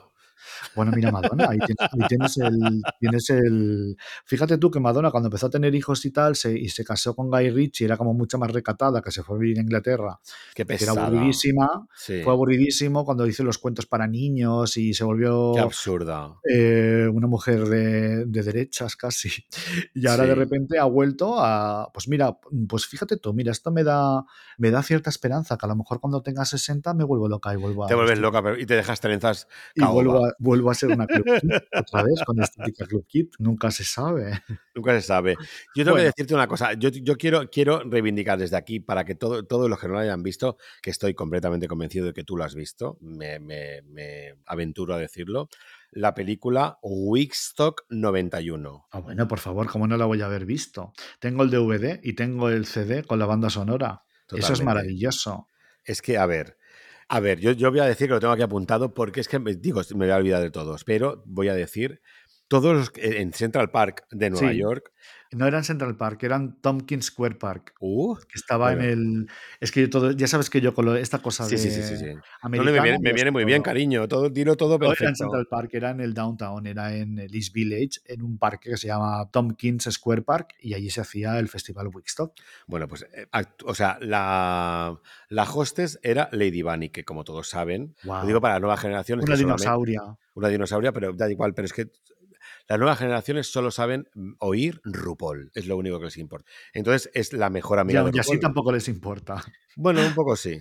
Se creen Pero me ellos que refiero- son, mejor que RuPaul. Pero en aquel momento, Lady Bunny era mucho, estaba por encima de RuPaul. O sea, RuPaul era una más. Sí, Lady claro. Bunny era la más de la más de la más. La más de la más. ¿Sabes? Entonces, o sea, Lady Bunny presentaba todo. Entonces estaba. Bueno, sabes que Lady Bunny y, y RuPaul vinieron juntas a Nueva York, que ellas eran de, no me acuerdo de qué, ay, de qué ciudad eran ellas, pero se vinieron juntas, eran súper amigas. Utah. Yo, para mí solo existe No. Utah. No me sale el nombre ahora, pero pues de un pueblo. Y entonces las dos, Lady Minnesota. Bunny y, y RuPaul, vinieron juntas a Madrid. O sea, a Madrid. ojalá. New York. vinieron juntas a Nueva York, ellas dos, y se metieron en el mundo under- underground y todo el rollo. Bueno, porque es su hermana, claro. Sí, sí. sí, yo- exacto. Yo exacto. las- yo las entiendo, pero me refiero, ¿no te, ¿no te suena raro? Bueno, por lo menos que yo sepa. Yo siempre lo he pensado, que nunca... Creo que, creo que vino, o sea, Lady Bunny nunca haya venido a RuPaul o, o vino muy, Sí que ha estado. pero muy poquitas al principio, como en la 3. Ha estado ¿no? dos veces. Que en Bueno, el, creo que en la temporada jodas. que estaba, en la temporada que estaba eh, Bianca del Río, creo. Sí, sí, sí, por eso te digo, en la 3 o la 4 o la 5 y ya está, y poco más. Pero hicieron un roast muy divertido en el que estaba Lady Bunny de cuerpo presente en un ataúd, como si estuviera muerta, divina. me suena, Entonces sí. el roast era todo el rato criticando a Lady Bunny, que era muy gracioso porque Lady Bunny a veces se meaba de la risa y no se podía hacer la muerta. Estaba como muerta en, el ataúd sí, me acuerdo, la vi. y tal. Y ha ido varias veces sí, sí. Pero aún así, Eh, ¿no te, no te parece como. O sea, tiene a la otra, que a mí me da igual, la. ¿Cómo se llama esta? La. Michelle Visage. Michelle Visage, que siempre es como de. pff, vale, Pero bien. bueno, pero porque no pueden ser dos travestis. O sea, travesti jefa tiene que haber una. O sea, y la que tiene que estar en la mesa de jueces. Bueno, sí, eso es verdad, que claro, igual, igual hace- le divina, hace sombra, ¿no? Esa Claro. tiene que ser RuPaul. Entonces, la ha llevado invitada, lo que pasa que no la puede llevar muy a menudo. Por ejemplo, aquí en Drag Race España tampoco se traes a Alaska, pero no la traes al año que viene, ¿sabes? Al año siguiente. ya, o sea, ya, ya, como que no. Y, y luego también Lady Bunny, pues es muy gamberra. O sea, que Lady Bunny va a su puto rollo. Pero es que RuPaul, ¿tú no crees que RuPaul es la más gamberra de todas? Ah, no sé yo qué decirte. Yo creo que sí. Fíjate, hija, ha sido una Club Kid. Bueno, O sea, ha sido una- la Club Kid, la más Club Kid y ha sido la más mm, por diosera y ahora es la más mega millonaria. Por cierto, tenemos que hablar de... Luego, yo quiero seguir con lo de Wistock 91, ¿eh? Pero es que como sabes que somos por los cerros de Úbeda, que se tenía que haber Sí, llamado el, el claro. podcast por los cerros de Úbeda, ¿has visto Podríamos la, cambiar el has visto la casa de RuPaul? Bueno, no Por favor, por favor, por Es favor. una mansión. ¿Y te gusta o no te gusta? Me parece horrible. ¿Qué inventas? Yo, a mí me encanta. A Yo mí es que, me parece. en serio, o sea, a, a ver, yo sé lo que quieres decir, ¿eh? Lo sé, lo entiendo Es todo. que es como una especie como de casa de dinastía, como de mansión gigante. ¿Y eso es malo? No, no digo que sea malo, Es que a pero mí que, me que flipa. no, no la veo bonita de. O sea, la veo como. No la veo una casa bonita, la veo como Mira. cirquera, pues con, con- pues con su vestidor Y de. bueno, y, eso es malo, que no nos gusta el circo. No, yo no digo que sea malo, solo que digo que me parece que es una estética un poco como cutrona, que no la veo una casa moderna, bonita. La veo como una ¿Qué? especie como de man-. La veo como una especie de mansión ostentosa de una vieja, o sea, como la que podría ¿Qué tener. La casa de RuPaul es lo puto más. Yo para mí, yo lo siento de yo desde aquí. Tú vivirías en una casa así. Hombre, no, no, no. Tiraría la llave al río, como, la, como el cadáver de la, de la camella. De la No otra. te jode. O sea, man, no me jodas. O sea, yo ahora mismo te lo digo en serio. O sea, la casa de RuPaul me parece tan lo puto más. O sea, mira, o sea, la sala esa de las bolas de discoteca que todo el mundo lo critica cantidad, a mí. También estoy hablando yo sin haber, o sea, lo- he visto el vídeo, pero tampoco me, me lo he visto bien, ¿eh? O sea, A ver, la, la- mira, yo para mí la piscina, la terraza, todo, todo, todo, esas pagodas o como se llaman esos, esas cosas que tienen como la gente rica en las terrazas. todo- Cariátides. ¿Dónde No, ¿te está la casa? ¿En Los Ángeles? yo- en los Hamptons. A mí todo, para mí me da igual. Este No, donde esté, Los está en los Ángeles es Nueva Hamptons. York. Bueno, pues en los Hamptons, da igual. no, a mí, a mí, yo no sé dónde está, supongo que en Los Ángeles, supongo, yo qué sé. eh, ¿Dónde graban RuPaul? en Los Ángeles. Pues en Los Ángeles, entonces, supongo. No querrá moverse demasiado. ¿No ves que va encorsetada? Pues eh, yo, para, yo, para mí, lo- toda la piscina la tendría yo perfectamente, perfectamente. O sea, todo lo que es ¿a la quién no le va a gustar piscina, una piscina? una piscina y todo. No, no, la piscina y todo lo que, todo lo que hay. Las salas, o sea, la sala esa donde tiene como todos sus vestidos, zapatos Los vestiditos. y todo iluminado, divino, todo perfecto, me fascinísima. Luego, evidentemente, a esa, esa escalinata. Mira, ¿qué quieres que te diga? Me chifla entera. Punto. O sea, es que me refiero, esa escalinata de la dinastía, bajar por ahí, incluso caerte, incluso un día de borracha, me encanta. No, Mira, te digo una cosa. O sea, tanto que la gente eh, critica ahora a, mm, a RuPaul, ¿no? Porque es millonaria y tal. Pues es una tía que ha vivido el Bueno, underground. hija, lo se la ha currado, ¿no? que has- mm, vamos, ha estado en peligro mil veces y que de repente ha elevado el drag a, a un- a una cosa y, y- y es Maravilla, ha dado visibilidad, que es lo más es un grande. programa, el, el único problema, programa, porque hace Problema. poco leí yo críticas de, en el Instagram, porque los fans de Drag Race España son terroríficos, pero es que y me puse a mirar Ya. en Estados Unidos. Y en Estados Unidos es igual. Y bueno, le desean la muerte, que se vaya a la mierda, que es una, ¿cómo se llama esto? Una capitalista y tal. Y dices, cariño, ¿y qué queréis? ¿Quitar el único programa que hay de contenido Es que LGBT? siempre en el lo que digo. se habla de nuestras historias, en el que se habla, hay un, un, ¿sabes? De la transexualidad, del El enemigo, el enemigo es que no somos nosotros mismos. El Sí. enemigo es otro, cariño. O Mira, sea, este vale, yo entiendo, yo, eso es un tema muy fuerte. Pero yo a toda esa gente super ultra hater, no critiquéis a los del propio colectivo. Criticar a, a Vox. Claro. Criticar a los otros. Pero claro, como saben que ahí no hay audiencia ninguna, porque los de Vox se van a limpiar el ojete y lo- se lo van a tirar a la cara, ¿sabes? O sea, es como de irse a la mierda. Es un tema muy peliagudo. Muy escabroso, muy escabroso. pero ya te Pero me refiero, que no luchemos nosotras mismas contra nosotras mismas porque no lleva a ningún sitio. ¿Somos tontas o qué? Mira, a mí hay un punto también del, del travestismo que se ha democratizado tanto que de repente ahora hay 80.000 travestis, lo cual me parece divino, Sí, sí, sí. pero que muchas de ellas no, sabes que en mi época o hace 15 años o 10 años, ser travesti no era O una cinco. cosa, o 5 años, o hace 5 meses, ¿sabes? O sea, la que era travesti, pues era travesti, se lo tenía que currar, etcétera, etcétera. No existía este mainstream que ahora hay ahora con RuPaul y todo el rollo, ¿no? Y que gracias a eso, que a mí me encanta y a- además yo trabajo también para, para WoW Claro. de alguna manera y, y tal. De alguna manera, ¿no? Directa. directamente. Pero, ¿sabes qué pasa? Que opino que, que se mezclan muchas cosas ahora mismo. Que ahora de repente una que quiera ser travesti. O sea, antes para ser travesti tenías que buscarte la ropa, era casi todo ropa vintage, o te la hacías, buscar una Como los peluca. Club Kids, claro, tenían No que hacer su claro, personalidad detrás. No era tan fácil. Y ahora tú si quieres ser travesti, te, va- te metes en AliExpress y te compras unos modelos divinos. Hay pelucas chinas que por 60 euros tienes un pelucón que te cagas. eh, tienes maquillaje, tiendas de maquillaje, eh, pestañas postizas en, en- hasta en el Sí, Primark. Todos lados, sí. y entonces, de repente, yo creo que se han vuelto locas. Yo tengo unas amigas que me decían eh, que se hacían en los 90, se hacían pestañas postizas con cartón. Con cartón, sí. Mira, Arancha Castilla-La Mancha se, la hacía- se las hacía así, con cartulina. Claro, se hace como con cartulina y se hacían como tra, tra, tra, tra, y se la ponían. Y ahora de repente, si no vas de Chanel o de Mugler, como todas, que me Ya. encanta ese rollo como de A mí el... mm, Mugler, Mugler, todo Mugler, Mugler, Sí, Mugler, Mugler. Y luego le dices, ¿conoces el Mugler del 95, las- la, tal, del 96? No, solo conozco Mugler de H&M. O se ponen, no, o se ponen la un mierda. Mugler vintage y te miran por, por encima del hombro. Con- se ponen la, la chaqueta de Mugler y te miran a ti como por encima del hombro, que es para decirle cariño. Yo he mamado Mugler, o sea, no me vengas ahora como que me vienes a descubrir Claro, eh, eh, quién es Mugler. Pero yo creo que, que todo- toda bueno, esa, ¿eh? esa locura que hay ahora de, de que van con un statement ellas y que y, y sobre todo lo que más me fascina y me irrita, la verdad, es que todas estas mujeres, por ejemplo, hace poco murió Sandra Montiel. Sí. Chica, todas estas que van, todas estas travestis nuevas que van reivindicando sus mierdas, de repente no saber quién es esta mujer, no hacerle un homenaje a esta mujer, que son Porque se la suda, cariño, porque están en otra generación y están en otro mundo. O sea, ya ya, están Badgial, Badgial, Aitana. Y no hay como Que todo bien, ¿eh? Que yo soy súper fan, ¿eh? Ya, yo veo, yo, yo, yo creo que una, una persona no se puede convertir de la noche a la mañana en una estrella ni en un artista, por mucho que tú quieras, o que ahora las redes te permitan hacerlo, ¿sabes?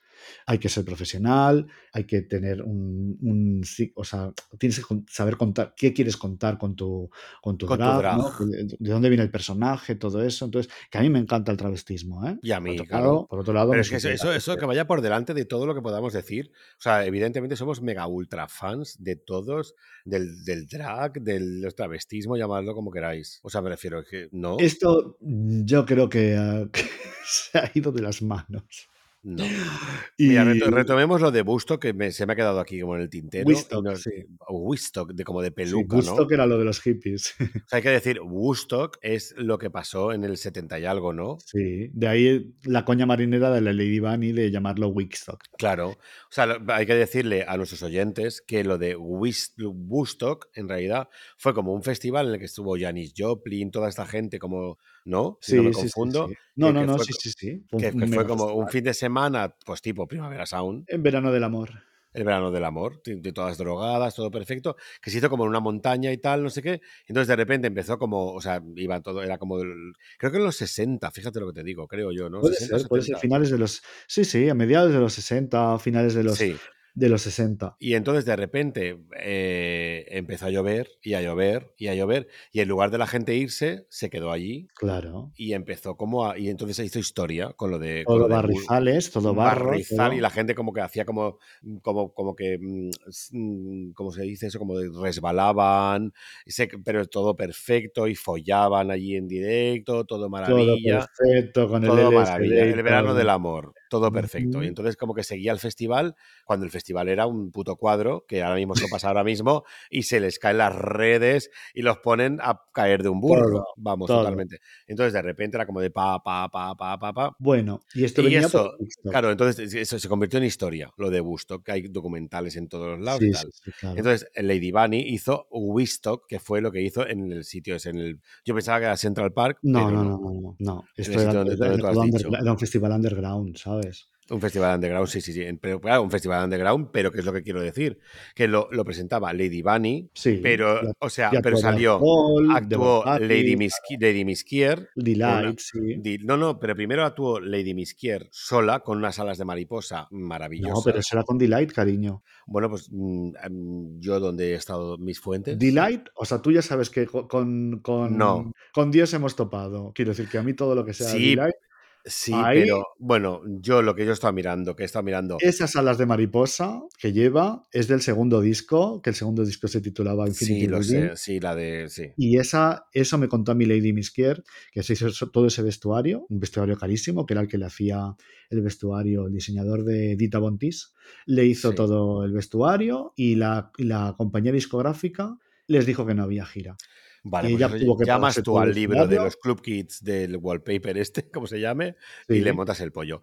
Yo, o sea, en, ahí, o sea, en el, en el. He estado mirando como el line-up, o como se llame eso. Sí, Y primero actuaba Lady Miskier sola, que es cuando sale con las alas y pone Lady Miskier. que no, eso es Delight. Maricón, escúchame. No, no, no, no, no, no. En esto soy intransigente. Lady. Miskier actuó sola en el 2000, cua- cuando recuperaron Wistock un par de años y tal, que, que yo ya conocía a Lady Miskier en persona. Y ahí sí que estaba ya en solitario, pero lo de las... O sea, ella desde el 89 hasta el 96 estuvo con Delight. Nunca eh, actuó Bueno, sola ni, yo- ni, ni se presentó No nos- ahora no nos vamos a pelear porque somos Esto, cariño, es, que es pero como cuando decías que en el Madonna no Winston es una 91. Madonna. Ya, bueno, pero eso estaba yo enajenada mental. ¿eh? Pero yo te digo a ti que en el, en el Winston 91 yo lo he mirado, he mirado el, el line-up, pero el line-up tal cual y era como de, me lo invento. 5 de la tarde se abre, 6 de la tarde Lady Miskier y luego mm, mm, 12 de la noche, cuando ya la cosa está como bien tal, eh, Delight. O sea que actuó dos veces, primero como Lady Miskier y luego como Delight. Estás loquísima. Lo. Maricón, que lo está mirando, ¿eh? Que lo, tengo aquí, encanta. que lo tengo aquí apuntado. O sea, era como de Lady Bunny a las 6, Lady Miskiera, no sé qué. Luego Pues ponía, era, Sur, Crystal Lady Waters. salió a presentar algún grupo, quiero Bueno, pues decir. podrías- salía ella pues- sola a presentar Pues algún estaba ahí, grupo. pues estaba ahí apuntado. Y si lo buscas, ahí está. O sea, pone Lady Bunny, Lady Miskier, Era Sur, Crystal Waters, RuPaul, Delight, Mark Almond. Y luego seguía como muchos más. y bueno, es como pues, de, pues, puede ser más lujo todo. ya te digo, ya te digo. No como ahora, chica. Bueno, ahora Es que yo también, digo- cariño. Ahora, ahora para la gente que esté ahora mismo. Pues sé, mm, pues con sí, to- yo lo A ti- a intento. ti- porque claro, Crystal Waters a ti ahora mismo, te, te- pero RuPaul con el, el mo- Supermodel of the World, pues todo ese rollo es como que van saliendo como en el 91. Sí, sí, sí, está claro que ahora todo divino pues todas las más modernas del 91 estarían encantadas con esto. Y ahora, si saliese, yo qué sé, por lo que te acabo de decir antes, Aitana, Lipa. Bajia, Dua Lipa, todo este rollo, salen como todas y te vuelven loca. Ya, es que yo no me he quedado antigua para eso. Bueno, antigua no, porque me gustan muchos grupos, ¿eh? pero que me refiero que a mí no me, yo qué sé. Me la, mira, la única que me motiva así un poco de últimamente, si saliese, o sea, si viniese sería Royce Murphy, por ejemplo, que me encanta, es moloco. Ya, bueno, pero eso es una viejuna. Ahora, ahora mismo, a día de hoy, no le hace caso ni su puta madre. De Ya, hecho, el otro día se abrió el. ¿no? ¿Has visto el vídeo que se cae y se mete una hostia y se rompe el. Sí, pobrecita. A mí me encanta Royce Murphy. Que me sí, a mí también. Me encanta. A mí también. Pero yo sé, me gustaría que me gustara Dualipa o cosas así, pero no, no, chica, no conecto, no conecto. Pues cariño, a mí me vuelven loca. Yo, yo, yo me refiero, yo, bueno, no sé, yo es que como, a mí me gusta como lo de antes y lo de ahora, me gusta todo. Sí, sí, sí, sí, claro. Pero quiero decir que yo así como esta cosa 啥？Que de repente alguien me vuelva loca completamente, pues hace mucho que no. Fíjate, tendría que pensar. Mm, a mí sí. Me ¿eh? gustan cosas de música de ahora y tal, pero no sé, por ejemplo, una Dua Lipa la- no, no la tengo yo muy ubicada, ¿sabes? Me encanta y cuando veo cosas de ella, algún videoclip o alguna actuación, digo que guay, pero que no... A mí sí. Yo, yo, yo, yo te digo una cosa, yo, yo sí que he disfrutado, ¿eh? O sea, yo, yo sigo disfrutando a día de hoy con, con todo lo que, lo que se sigue. Las propuestas de Claro. ahora mismo me siguen gustando te digo que yo realmente. como ¿eh? DJ hace pues cuatro años que ya no ejerzo. Claro, es que yo creo que ahí está la, la- ahí está la cosa. Si tú de repente todavía disfrutases y vivieses el momento ese como de magia, de tú pinchar algo y la gente se vuelve loca en general, pues disfrutarías el último disco de Beyoncé, por ejemplo, el último disco, bueno, el último disco que ya hace mucho tiempo que yo estuve Sí, sí, sí, googleando lo de Dua Lipa, en plan de Dua Lipa, ¿cuándo? O sea, Lady Gaga, ¿para cuándo? O sea, o sea, que saquen discos nuevos, maricones, ¿sabes? O sea, un poquito de Ya. alegría. Yo estoy desconectada total. Ya, pero claro, por bueno, eso te no, digo, no total, pero que bueno, que estoy a, estoy a otras cosas. Bueno, eso es, en- en otro momento. y De repente, dentro de mm, dos meses, estás súper conectada porque de repente te apetece, tú ya me entiendes, el jaleo, todo, para adelante, como los de Alicante. Ay, chica, pues Venga, nada, vamos pues a dejarlo todo de- esto porque estamos ya muy vistas.